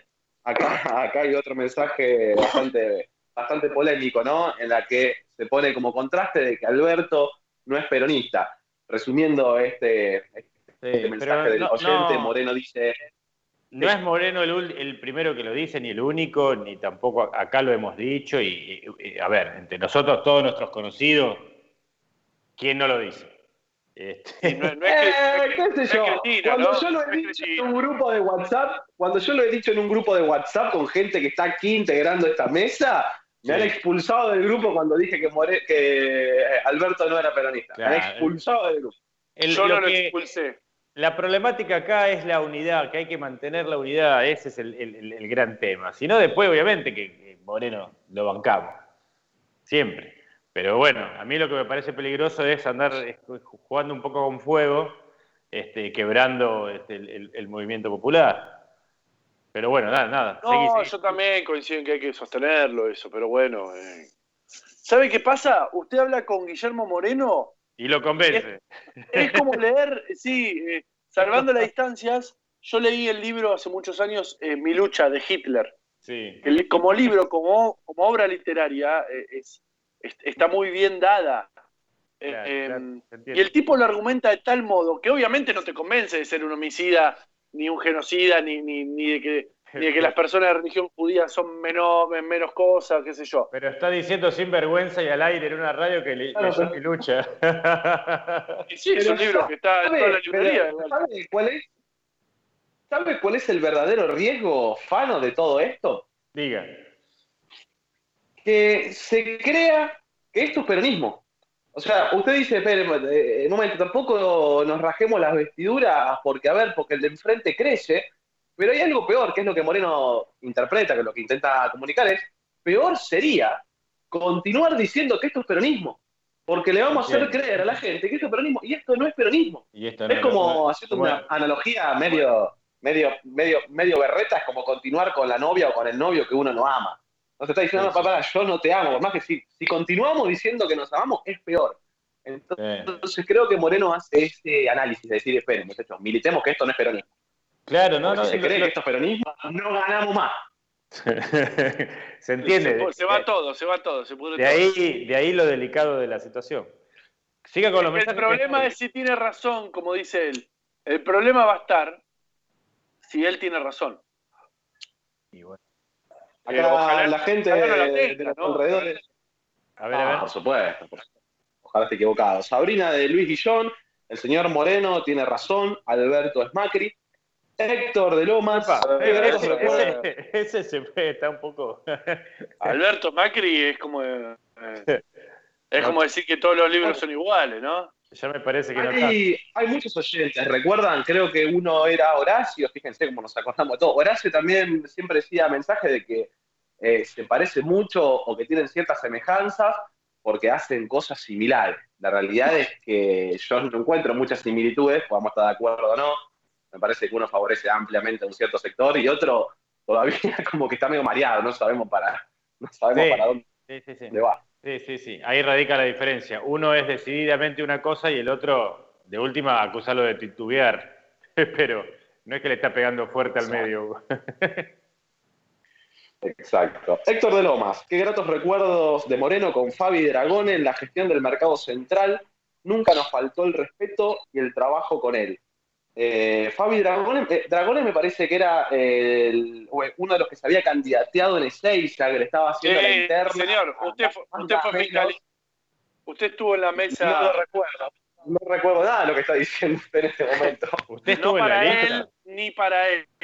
¿Usted ¿Usted, no es, la- ¿Usted no es precandidato a gobernador, eh, guapo? sí, sí, sí, es cierto, es cierto. Un día vamos El- a contar la historia de cómo casi el guapo Antonucci llegó a ser diputado nacional. ¿El antonuchismo? ¿Se puede hablar de un antonuchismo? Italoamericano. Pero, pero sí, eh, eh, Dragone le hacía la interna en ese momento a nada más ni nada menos que eh, al sheriff, a Granados, y creo que se ganó un puestito ahí en el mercado central eh, debido a su esfuerzo y recompensa y trabajó con Moreno, así que también un saludo para toda la gente. Carlos Forgione de Montegrande. ¿No nos hace ruido como peronistas que lo que dice Moreno en relación a Alberto es verdad? Y sí, La tiro ahí en la mesa. y sí, sí. Es Sí. lo que venimos tratando. ¿eh? Eh, ¿Por qué te pensás que voy a terapia? Eh, en 2019, eh, en, en diciembre de 2019 empecé terapia. ¿Cómo se llama el oyente? ¿Horacio? No, Horacio lo Carlos. mencioné. Carlos. Carlos. Eh, sí, pero mm, yo todavía estoy del lado de lo que opina Fano. ¿eh? Pero entiendo lo que dice Guapo y, y Guillermo también, por supuesto. Por eso, ojalá esté equivocado. Eh, ahora pasamos a Paola de Montegrande. Me cae tan mal una persona prepotente como Moreno. Fue parte del gobierno y ahora critica. ¿Dónde está su humildad? Dice acá la oyente Paola de Montegrande. Mm, Bueno, primero, no- nunca fue parte de este gobierno, en primera instancia. Y segundo, ustedes pueden, todos pueden eh, quedarse con la idea de que Guillermo Moreno es un prepotente. Es de las personas más respetuosas con las que he hablado. Y soy un poligrillo. El tipo es un dirigente social a nivel nacional. Sí. eh, mucha historia. Perdón, y es extremadamente... A ¿Cómo? eso voy a la responsabilidad. No, no, justamente iba a decir lo de la responsabilidad. Eh, Moreno, pese a todo lo que se dice en los medios, voy a decir algo que hasta va a sonar raro, van a decir, ¿en serio? ¿Está chequeado este dato? Eh, a Moreno, pese a todo lo que se ha dicho, no tiene una sola causa de corrupción. ¿sí? O sea, piensen en los cargos que ha ocupado, cargos completamente difíciles, completamente en donde si uno, no quiero decir no es prepotente, no sirve, pero donde sí tiene que tener carácter, donde sí tiene que tener eh, cierta postura, porque se está sentando en la mesa ni más ni menos que con empresarios de alta gama, no, el, el que tiene un comercio y una pyme, con empresarios Mm. que manejan directamente el país. Entonces tenés que tener conducta y juntándose con toda esa gente, no se le achaca una sola causa de corrupción. Eh, que eso es algo de las cosas que también quiero de- destacar, que pese a todo lo que se dice, la prepotencia. con la ventaja con la ventaja de poder haber inventado no también ni siquiera así Exactamente, exactamente. Leandro, acá de Seiza. Dice, tenemos que dejar de usar a Macri como el cuco. Ya pasó un año y una semana de gestión y es desastrosa. Dice Leandro de Seis. Es que no, no es un cuco ese, fue una realidad, una realidad contundente y, y la sufrimos. Y No que yo tampoco sé si es desastrosa. Y la de, y la- Yo estoy, yo soy eh, pasa que está militante, este, militante de- del- del ASPO y del DISPO. Está este bendito asunto de la pandemia, ¿viste? Y es como que es muy difícil. O sea, no quiero ser un ingenuo que, que- que quizás frente a una gestión medio pelo este, estés poniendo la, la excusa de la pandemia. ¿no? no quiero caer en eso, pero tampoco es soslayable. Existe, existe. y- Vamos a terminar dándole la razón al guapo que lo venimos castigando. Anda, a ver qué pasa Bueno, el año que viene. Que quiero la vacuna, que se dejen de echar y que se termine El esto. Yo quiero que termine la pandemia. consecuencias. Quiero que termine la pandemia dale. tanto por una cuestión de, de enfermedad, porque quiero ver a ver qué hace, qué pasa con el gobierno este, sin, sin, esa, sin ese asunto de. Sin esa excusa. Claro, como que usted no puede, como que usted no puede putearlo ahora, porque decís, bueno, qué sé yo, tiene las manos atadas. Lo quiero putear con ganas. A ver qué pasa, o, o no, o que nos tape la boca a todos y que vaya al frente y ya fue. Pero claro, y y expropie Claro. Vicentín y todas las macetas que andan dando vueltas. bueno. y los dunas. Bueno, Es algo ahí esa fue otra de las preguntas, ¿no? Que yo le había hecho, que le dije, pero, momento también, la pandemia, pero si la pandemia generó un estancamiento en la economía, ¿por qué tenemos una inflación de la puta madre? Porque eso también era otra de las cosas, porque de última, bueno, si tenemos pandemia, no hay producción, nos estancamos, nos estancamos económicamente, ¿por qué hay una inflación tan grande? ¿Por qué subió tan, por qué aumentó tanto la inflación? Y me dijo, porque están mareados, están haciendo las cosas, claro, están haciendo las cosas mal. Yo ingenuo dije, bueno, será por el IFE, que le estamos dando la maquinita, le estamos dando la emisión, emisión, emisión, emisión, y que se está subiendo la inflación. Me dijo, Salió con no, lo- eh, están completamente mareadas, están completamente Salió mareadas. con, se salió con lo del cuadro, ahí fue con los tapones de punta. Con la analogía del cuadro. Eh, Sí, y el edificio que se derrumba. Claro. Pero bueno, eh, igual la economía mundial está en, en- en veremos. también. Sí, bueno, pero hay algo que le puedo dar la razón, es que en el 2008-2009 hubo una, hubo una recesión económica internacional y Argentina no la sufrió. Porque estaba, ¿quién era la presidente? Y porque estaba el jefe. Claro. Presidenta, Es presidente. Eh, si bien yo eh, todavía banco esta gestión, también al mismo tiempo siempre he dicho que no es Cristina. Es No, más, utilicé la expresión, perdón que lo interrumpa, utilicé la expresión que creo que me empiezo a hacer la idea de que tenemos que entender que Néstor y Cristina fueron una excepción. Lo que pasa es que a mí me, me- me involucraron la mitad de mi vida. Pero Eh, inclusive, casi Juan- Un tercio, le- un tercio más que la mitad. Juan, inclusive hilando un poco más fino, habría que hacer una distinción entre lo que fue el gobierno de Néstor y el de Cristina. No son lo mismo. ¿A usted cuál le gustó más? Y el de Néstor, obviamente. Ah, a mí el de Cristina, me encantaba. No, Néstor es un- no, no, Néstor es inigualable. No, Claro. entiendo, entiendo los Néstor en el logros, puesto ¿eh? número uno, Cristina muy bien, pero en un segundo puesto. Y esto ya ni siquiera es en el, el segundo puesto. Eso se sabe. Pero bueno, eh, perdón que conduzca. O sea, hay más. Este, No, mandale, mandale. Tenemos una discusión, tenemos una Eh, discusión en tenemos, puerta, ¿eh? tenemos, eh, finalizamos con el, primer, con, con el último, hay más, pero terminamos con este. Francisco, Francisco de Turdera, entiendo lo que dicen de Moreno, en una reunión le entrego el culo sin dudarlo. Epa, ve No sé qué tiene que ver usted sí, con el eh, profesor, pero es de la escuela de Enrique. Ese de la escuela de Enrique. este es, de- es del club de fans. Sí, sí.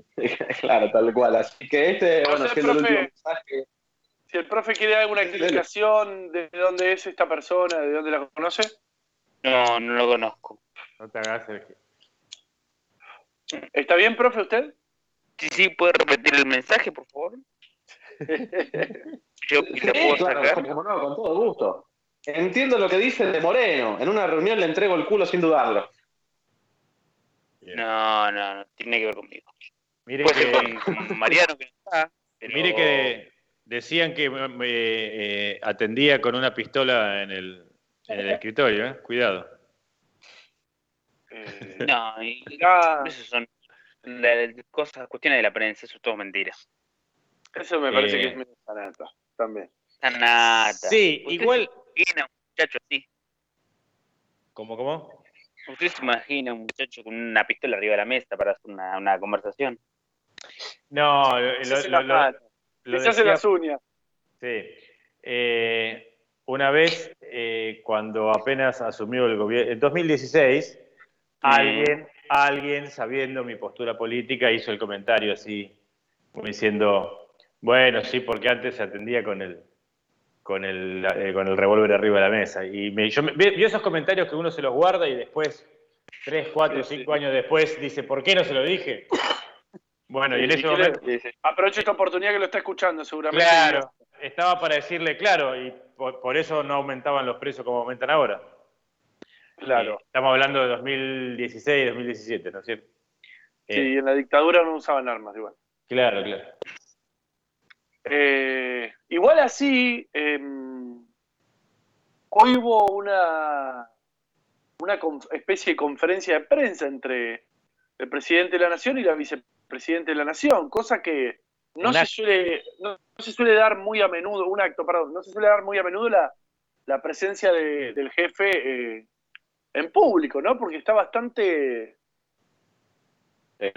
bastante callada, por así decirlo. Si bien trabaja y hace su trabajo, que es para lo que la hemos eh, votado, en una persona le habló, es, es poco habitual, ¿no es así? Que aparezca. Tengo Eh, algo yo acá sí, para... son- Ahí está, dele, dele. A ver si, si se escucha. Espere. Una que dice que el lawfare es una construcción para justificar no sé qué cosa, por favor. Pero es para disciplinar. Por eso le digo a todos y a todas, todos aquellos que tengan miedo o que no se animan, por favor. Hay otras ocupaciones, además de ser ministro, ministra, legislador o legisladora. Vayan a buscar otro laburo. Pero necesitamos gente que los sillones que ocupe de ministro, de ministra, de legislador, de legisladora, sea para defender definitivamente los intereses del pueblo. Bueno, ¿qué, qué le Oh. parece? Aquí Te dan ganas de salir a los tiros, ¿no? Sí, sí. Che, estoy yendo a buscar un fusil. Los espero allá. Te dan ganas, te dan ganas de levantarte en armas. ¿Qué, ¿Contra quién estaba disparando ahí puntualmente? Eh, ¿Tienen noción? Porque Sí. Alberto estaba parado al lado. Sí, es, es un poco eh, bizarra la situación, si se quiere, ¿no? Pero, a ver, eh, un poco bancando lo que decía eh, Guillermo antes en, en la entrevista. Eh, me parece que está apelando a eso, Cristina, a ir un poquito más al frente. No, Pero tanto- intentando despegarse un poco. Para mí que está, es, es como que le dice a un pibe, viste, una cachetada y dale, despertate, a ver si vamos. Dale, Santiago, dale, Santiago. Claro, dale que hay que ir al Claro. colegio, vamos. Dale, dale. Una cosa Eh, así. me Pero imagino. sí, es verdad, es bizarro porque le está hablando a los tipos, porque dijo ministros y ministras, ¿no? Y los ministros y ministras son electos a dedo y a conveniencia y a gusto y a elección de, valga la redundancia, del presidente que estaba parado a dos metros al lado. Al lado. Yo igual rescato a esta altura del partido, ese acto me parece importantísimo porque está eh, solventando la famosísima La unidad, claro, la unión. Ahí estaba Massa, ahí estaba Alberto, ahí estaba Cristina, ahí estaba Axel. Y obviamente que hay de esos actores, hay una persona, y no hace falta que, que expliquemos quién es, que en donde se eh, desata medio minuto ya provoca otra cosa. ¿No es cierto?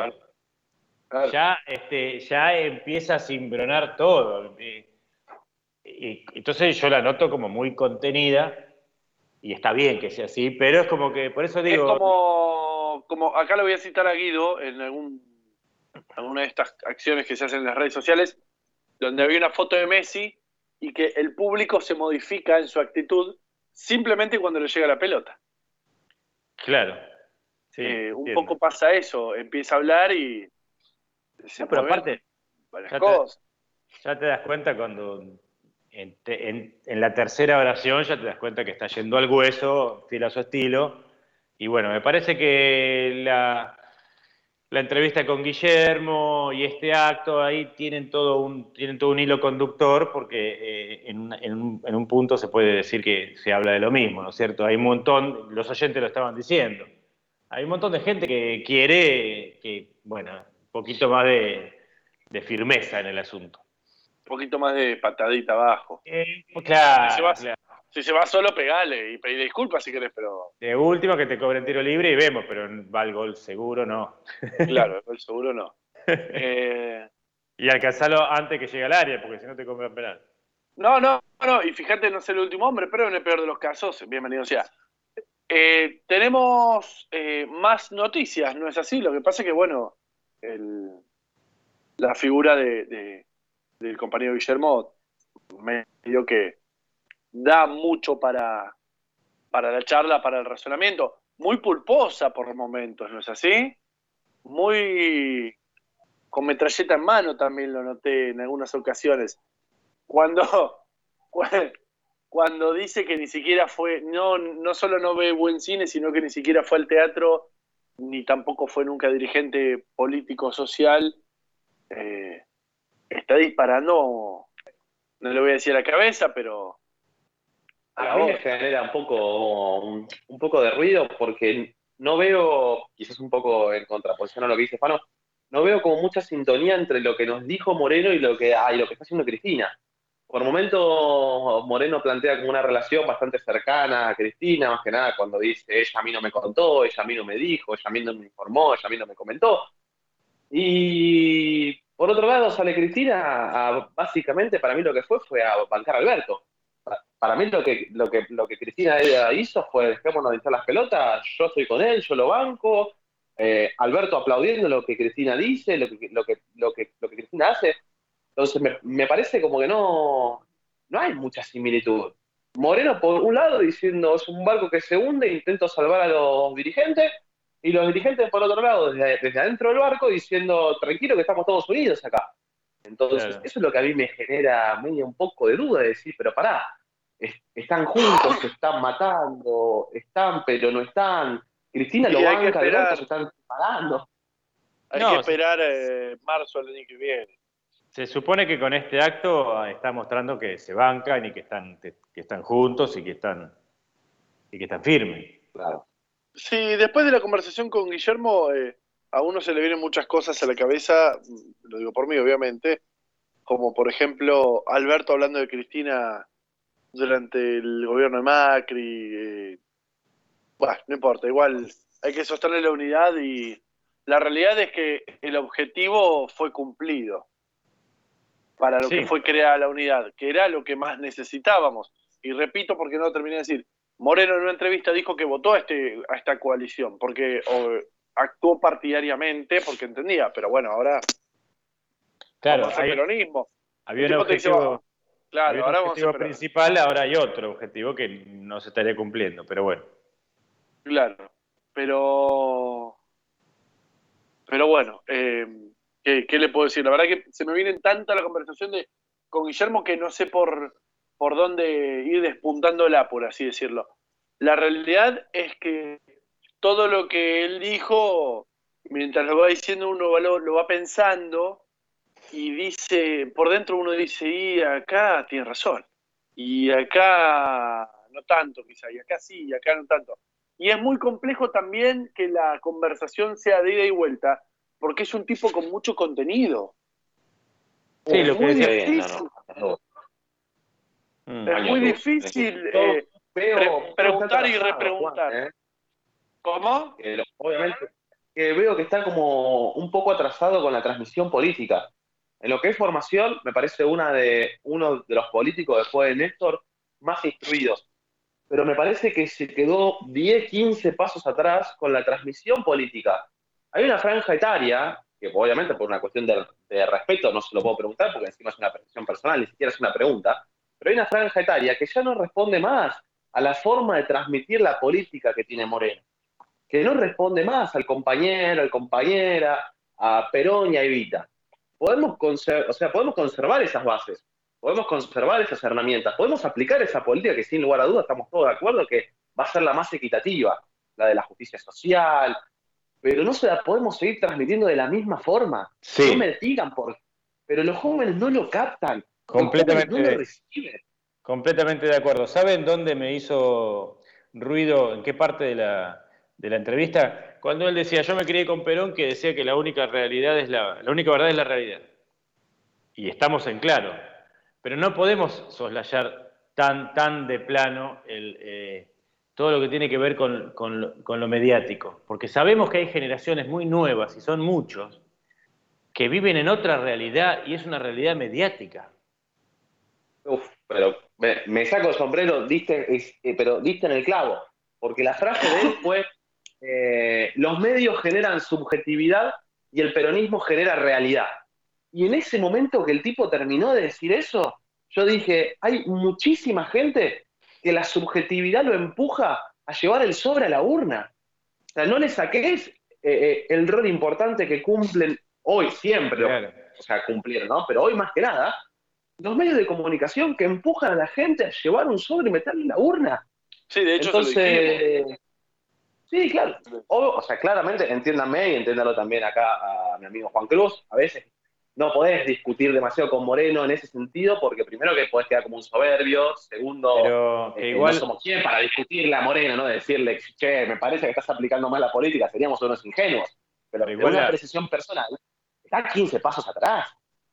claro. Lo que pasa es que una entrevista tampoco es para ponerse a discutir. Una entrevista es el pie para que la otra persona se explaye y, y diga lo que piense. Bueno, y después Sí, nosotros... ya después nosotros tenemos una hora más. Claro. Además, a Moreno lo citan, lo citan en todos los programas y lo hacen enojarse y lo utilizan como, me da esa impresión a mí, como que traelo a Moreno que armamos quilombo y esto Pero es garpa. que es rating Y nosotros- seguro, claro. Claro, pero nosotros no quisimos ir por ese lado.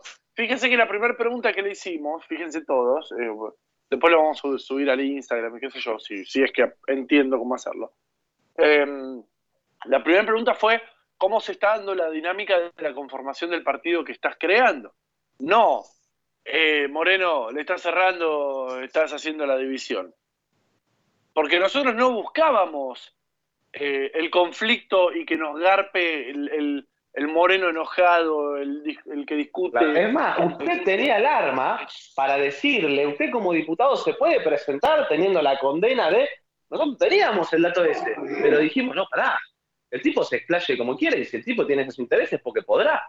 En ningún momento se nos ocurrió tirarle esa carta que conocíamos, que sabíamos y que nos hubiera encantado corroborar y hasta que incluso nos diga, no, estúpidos, están equivocados, eso es, eso extinguió, eso ya está, se venció, no sé lo que sea, pero por las dudas, no se lo dijimos, pero sabíamos que el dato estaba y que la, y que la condena estaba. Claro, quisimos que se muestre tal como es en expansión y no en conflicto. Claro, después cada uno, nosotros, los oyentes, bueno, sacará sus conclusiones, pero, o sea, no vamos a estar, este, a mí me parece perfecto, no vas a estar vos en una entrevista saliéndole del cruce, este, ¿Y qué le voy a decir además yo a un tipo que se sentaba con Néstor y con Cristina? ¿Qué le voy a dar? O la opinión de un, la opinión de un, un joven adulto, adulto, ya joven no, eh, clase media del conurbano que es un privilegiado porque tiene laburo. El tipo se sentaba con... En la asamblea de 2013, en, en donde va a representar los intereses del Estado, las acciones del Estado en el grupo Clarín, el tipo ahí se enfrentó a los soldados de Manieto, que pone y saca presidentes. ¿Yo qué le voy a decir? Eh, si vos no te podés, como dice Guido, si vos no te podés presentar. No, explayate, que quiero, pens- quiero verte y escucharte en a desarrollo. No en conflicto, en desarrollo. Y la verdad que el tipo lo hace muy bien. El tipo lo hace muy bien. El de camisita, ¿cómo se llama? Epa, ¿cómo? ¡Epa! ¿Puedo hablar?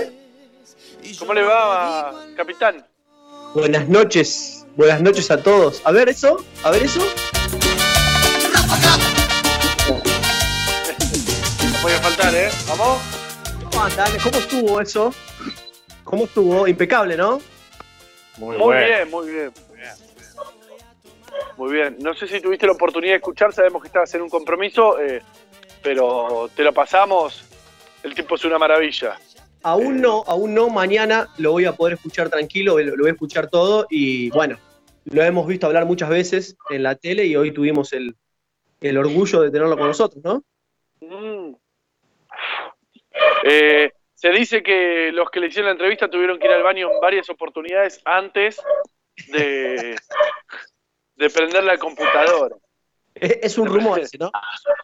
Aparte, primero con el miedo, o sea, con el miedo normal, yo le estaba diciendo a Juan, bueno, es un Zoom, buenísimo. ¿Y el tipo va a prender la cámara? O sea, ¿lo vamos a poder ver? ¿O va a estar con la cámara apagada? ¿Qué sé yo? No, no sé, vamos a ver. Y lo primero que hace, lo primero que hace Moreno es conectarse, se conecta, cámara apagada, la prende, dice, chicos, esperen un segundo que estoy con una cosa, apaga la cámara de vuelta.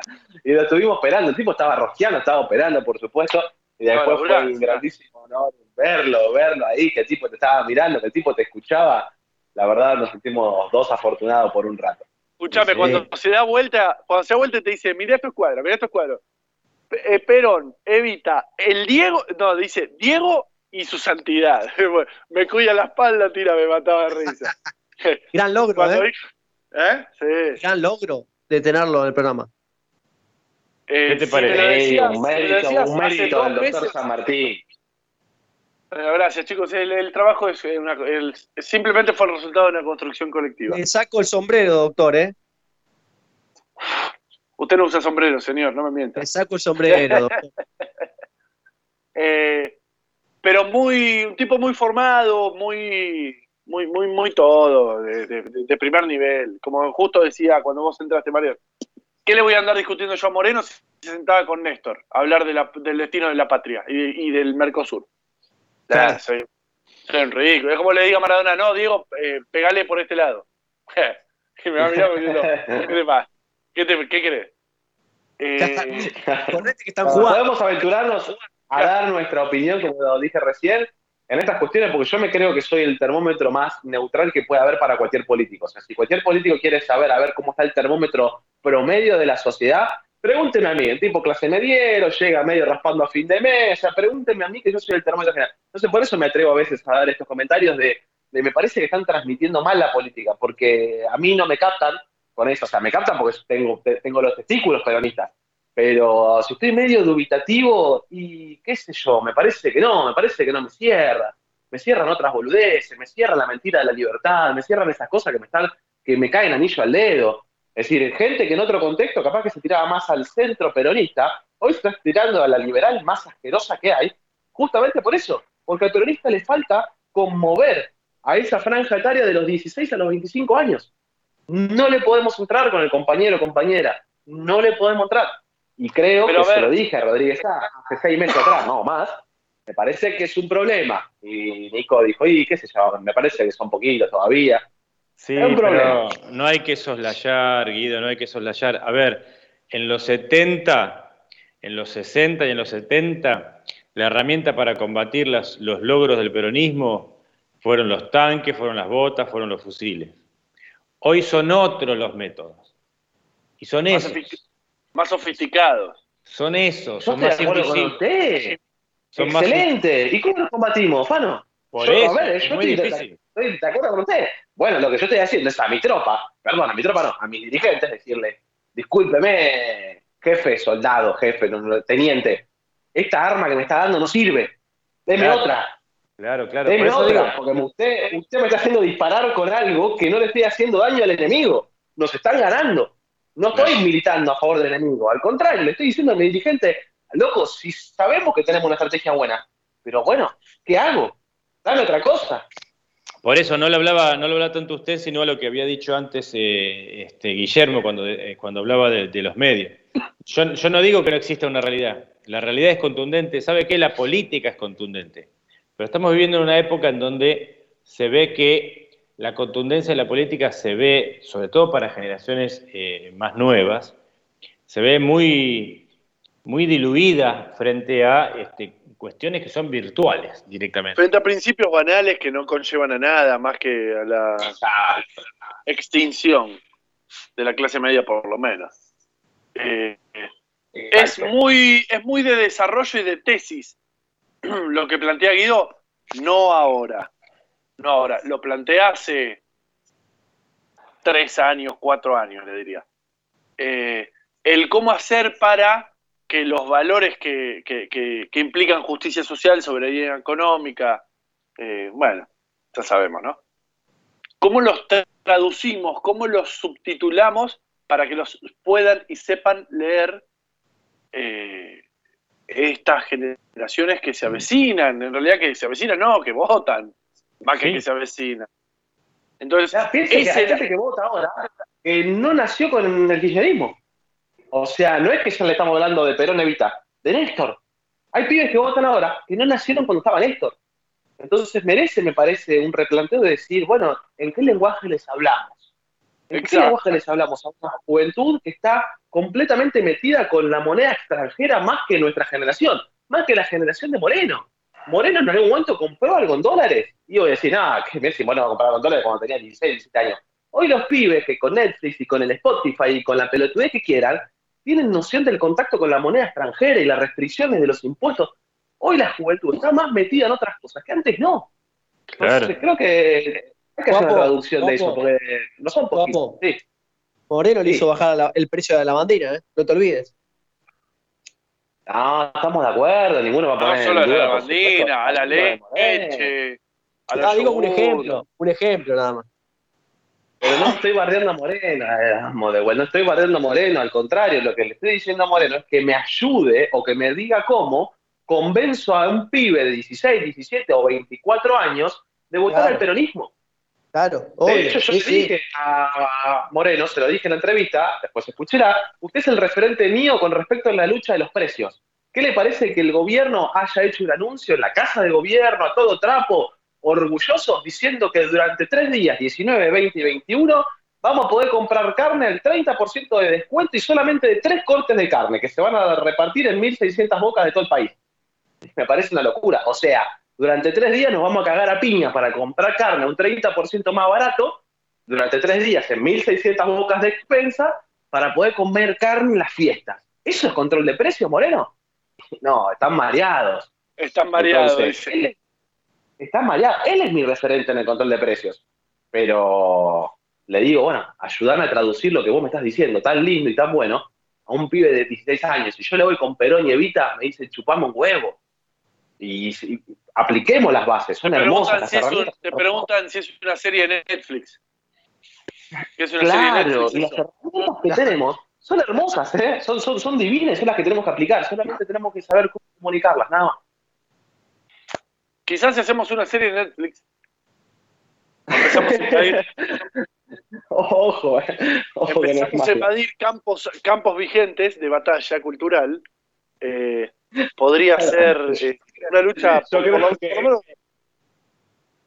Yo creo que en el Fortnite tiene que haber un perón, un perón disparando tiros. Claro, una cosa así.